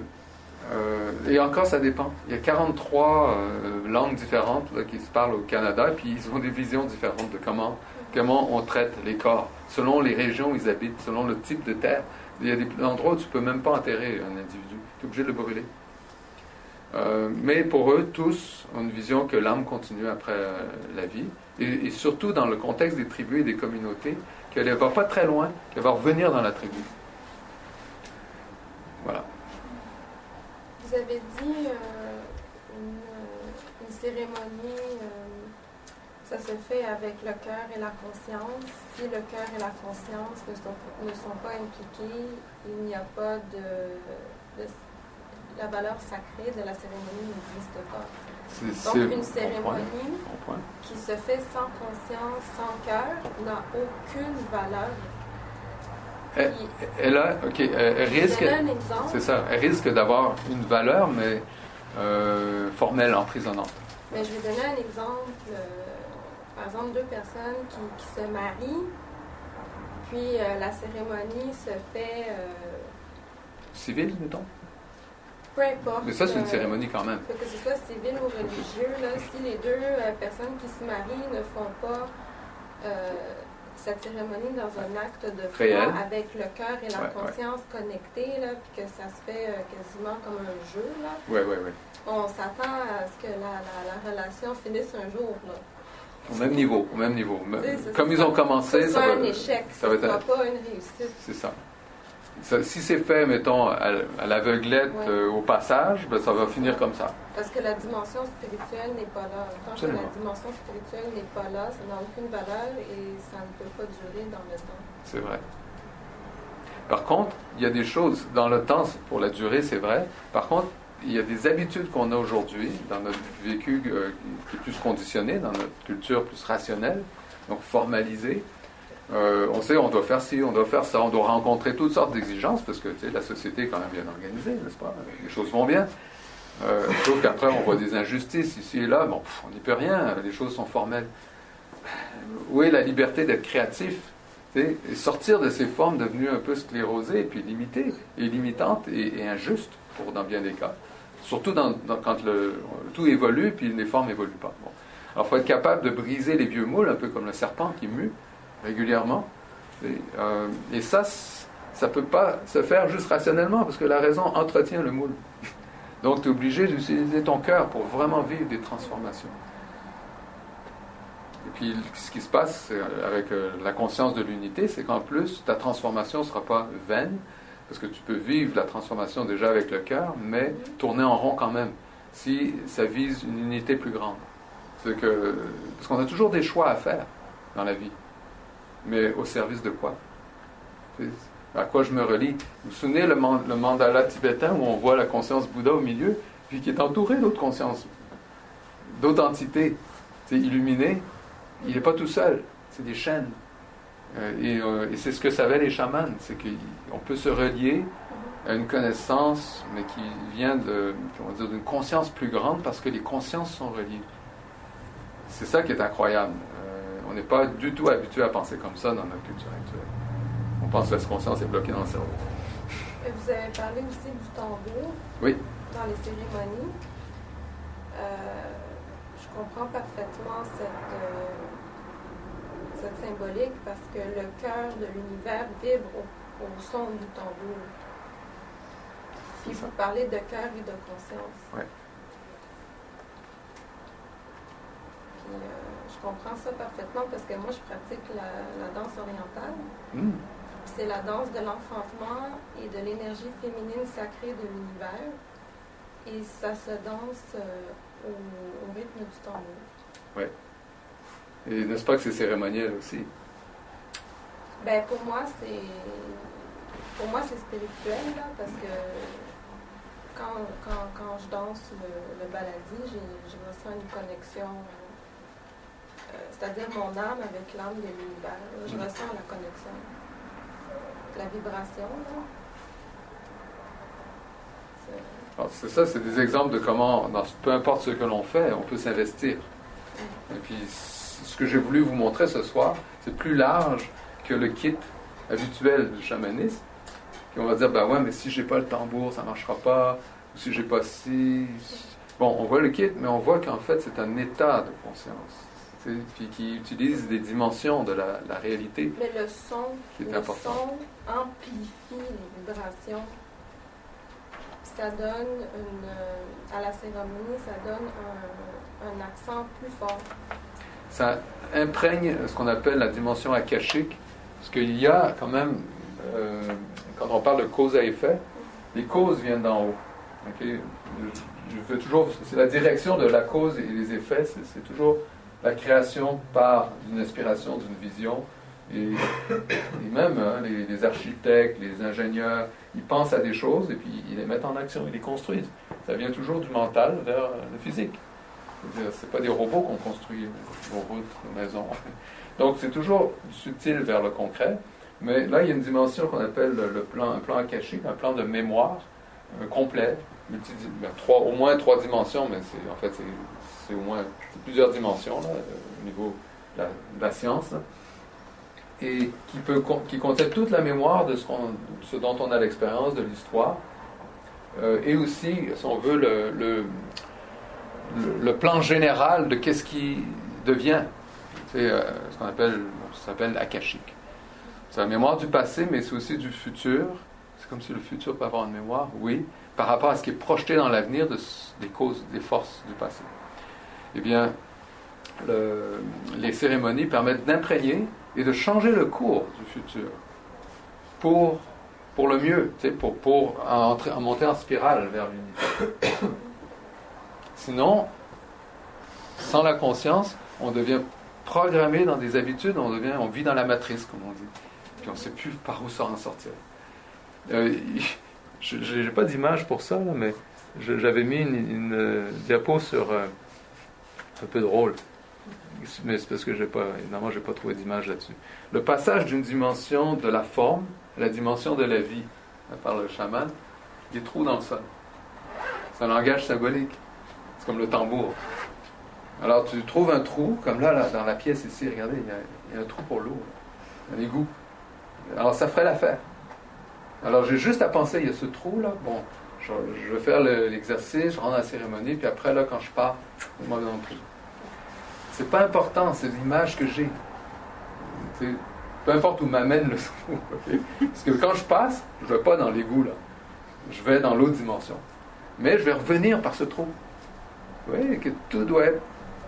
On suit quand même une certaine forme, certaines images. Sinon, on se perd. Il y, a, des structures, il y a des rites, il y a des méthodes, il y a un langage. Puis, ce qu'on fait aussi euh, dans une école de philosophie comme ici, c'est qu'on apprend tout le langage symbolique qui, euh, est un patrimoine de l'humanité, des cultures. C'est fantastique parce que ce langage symbolique, on se rend compte qu'il est le même à travers le monde avec des variantes. Mais euh, il y a beaucoup d'essentiel qui est pareil parce qu'on parle des mêmes essences, des mêmes sources. Voilà. On va finir euh, ici.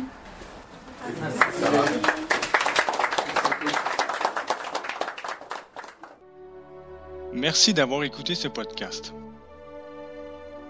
Pour rester en contact, vous pouvez nous suivre via notre site internet à montréal.acropole.ca aussi, Nouvelle Acropole est une organisation à but non lucratif présente dans plus de 60 pays à travers le monde.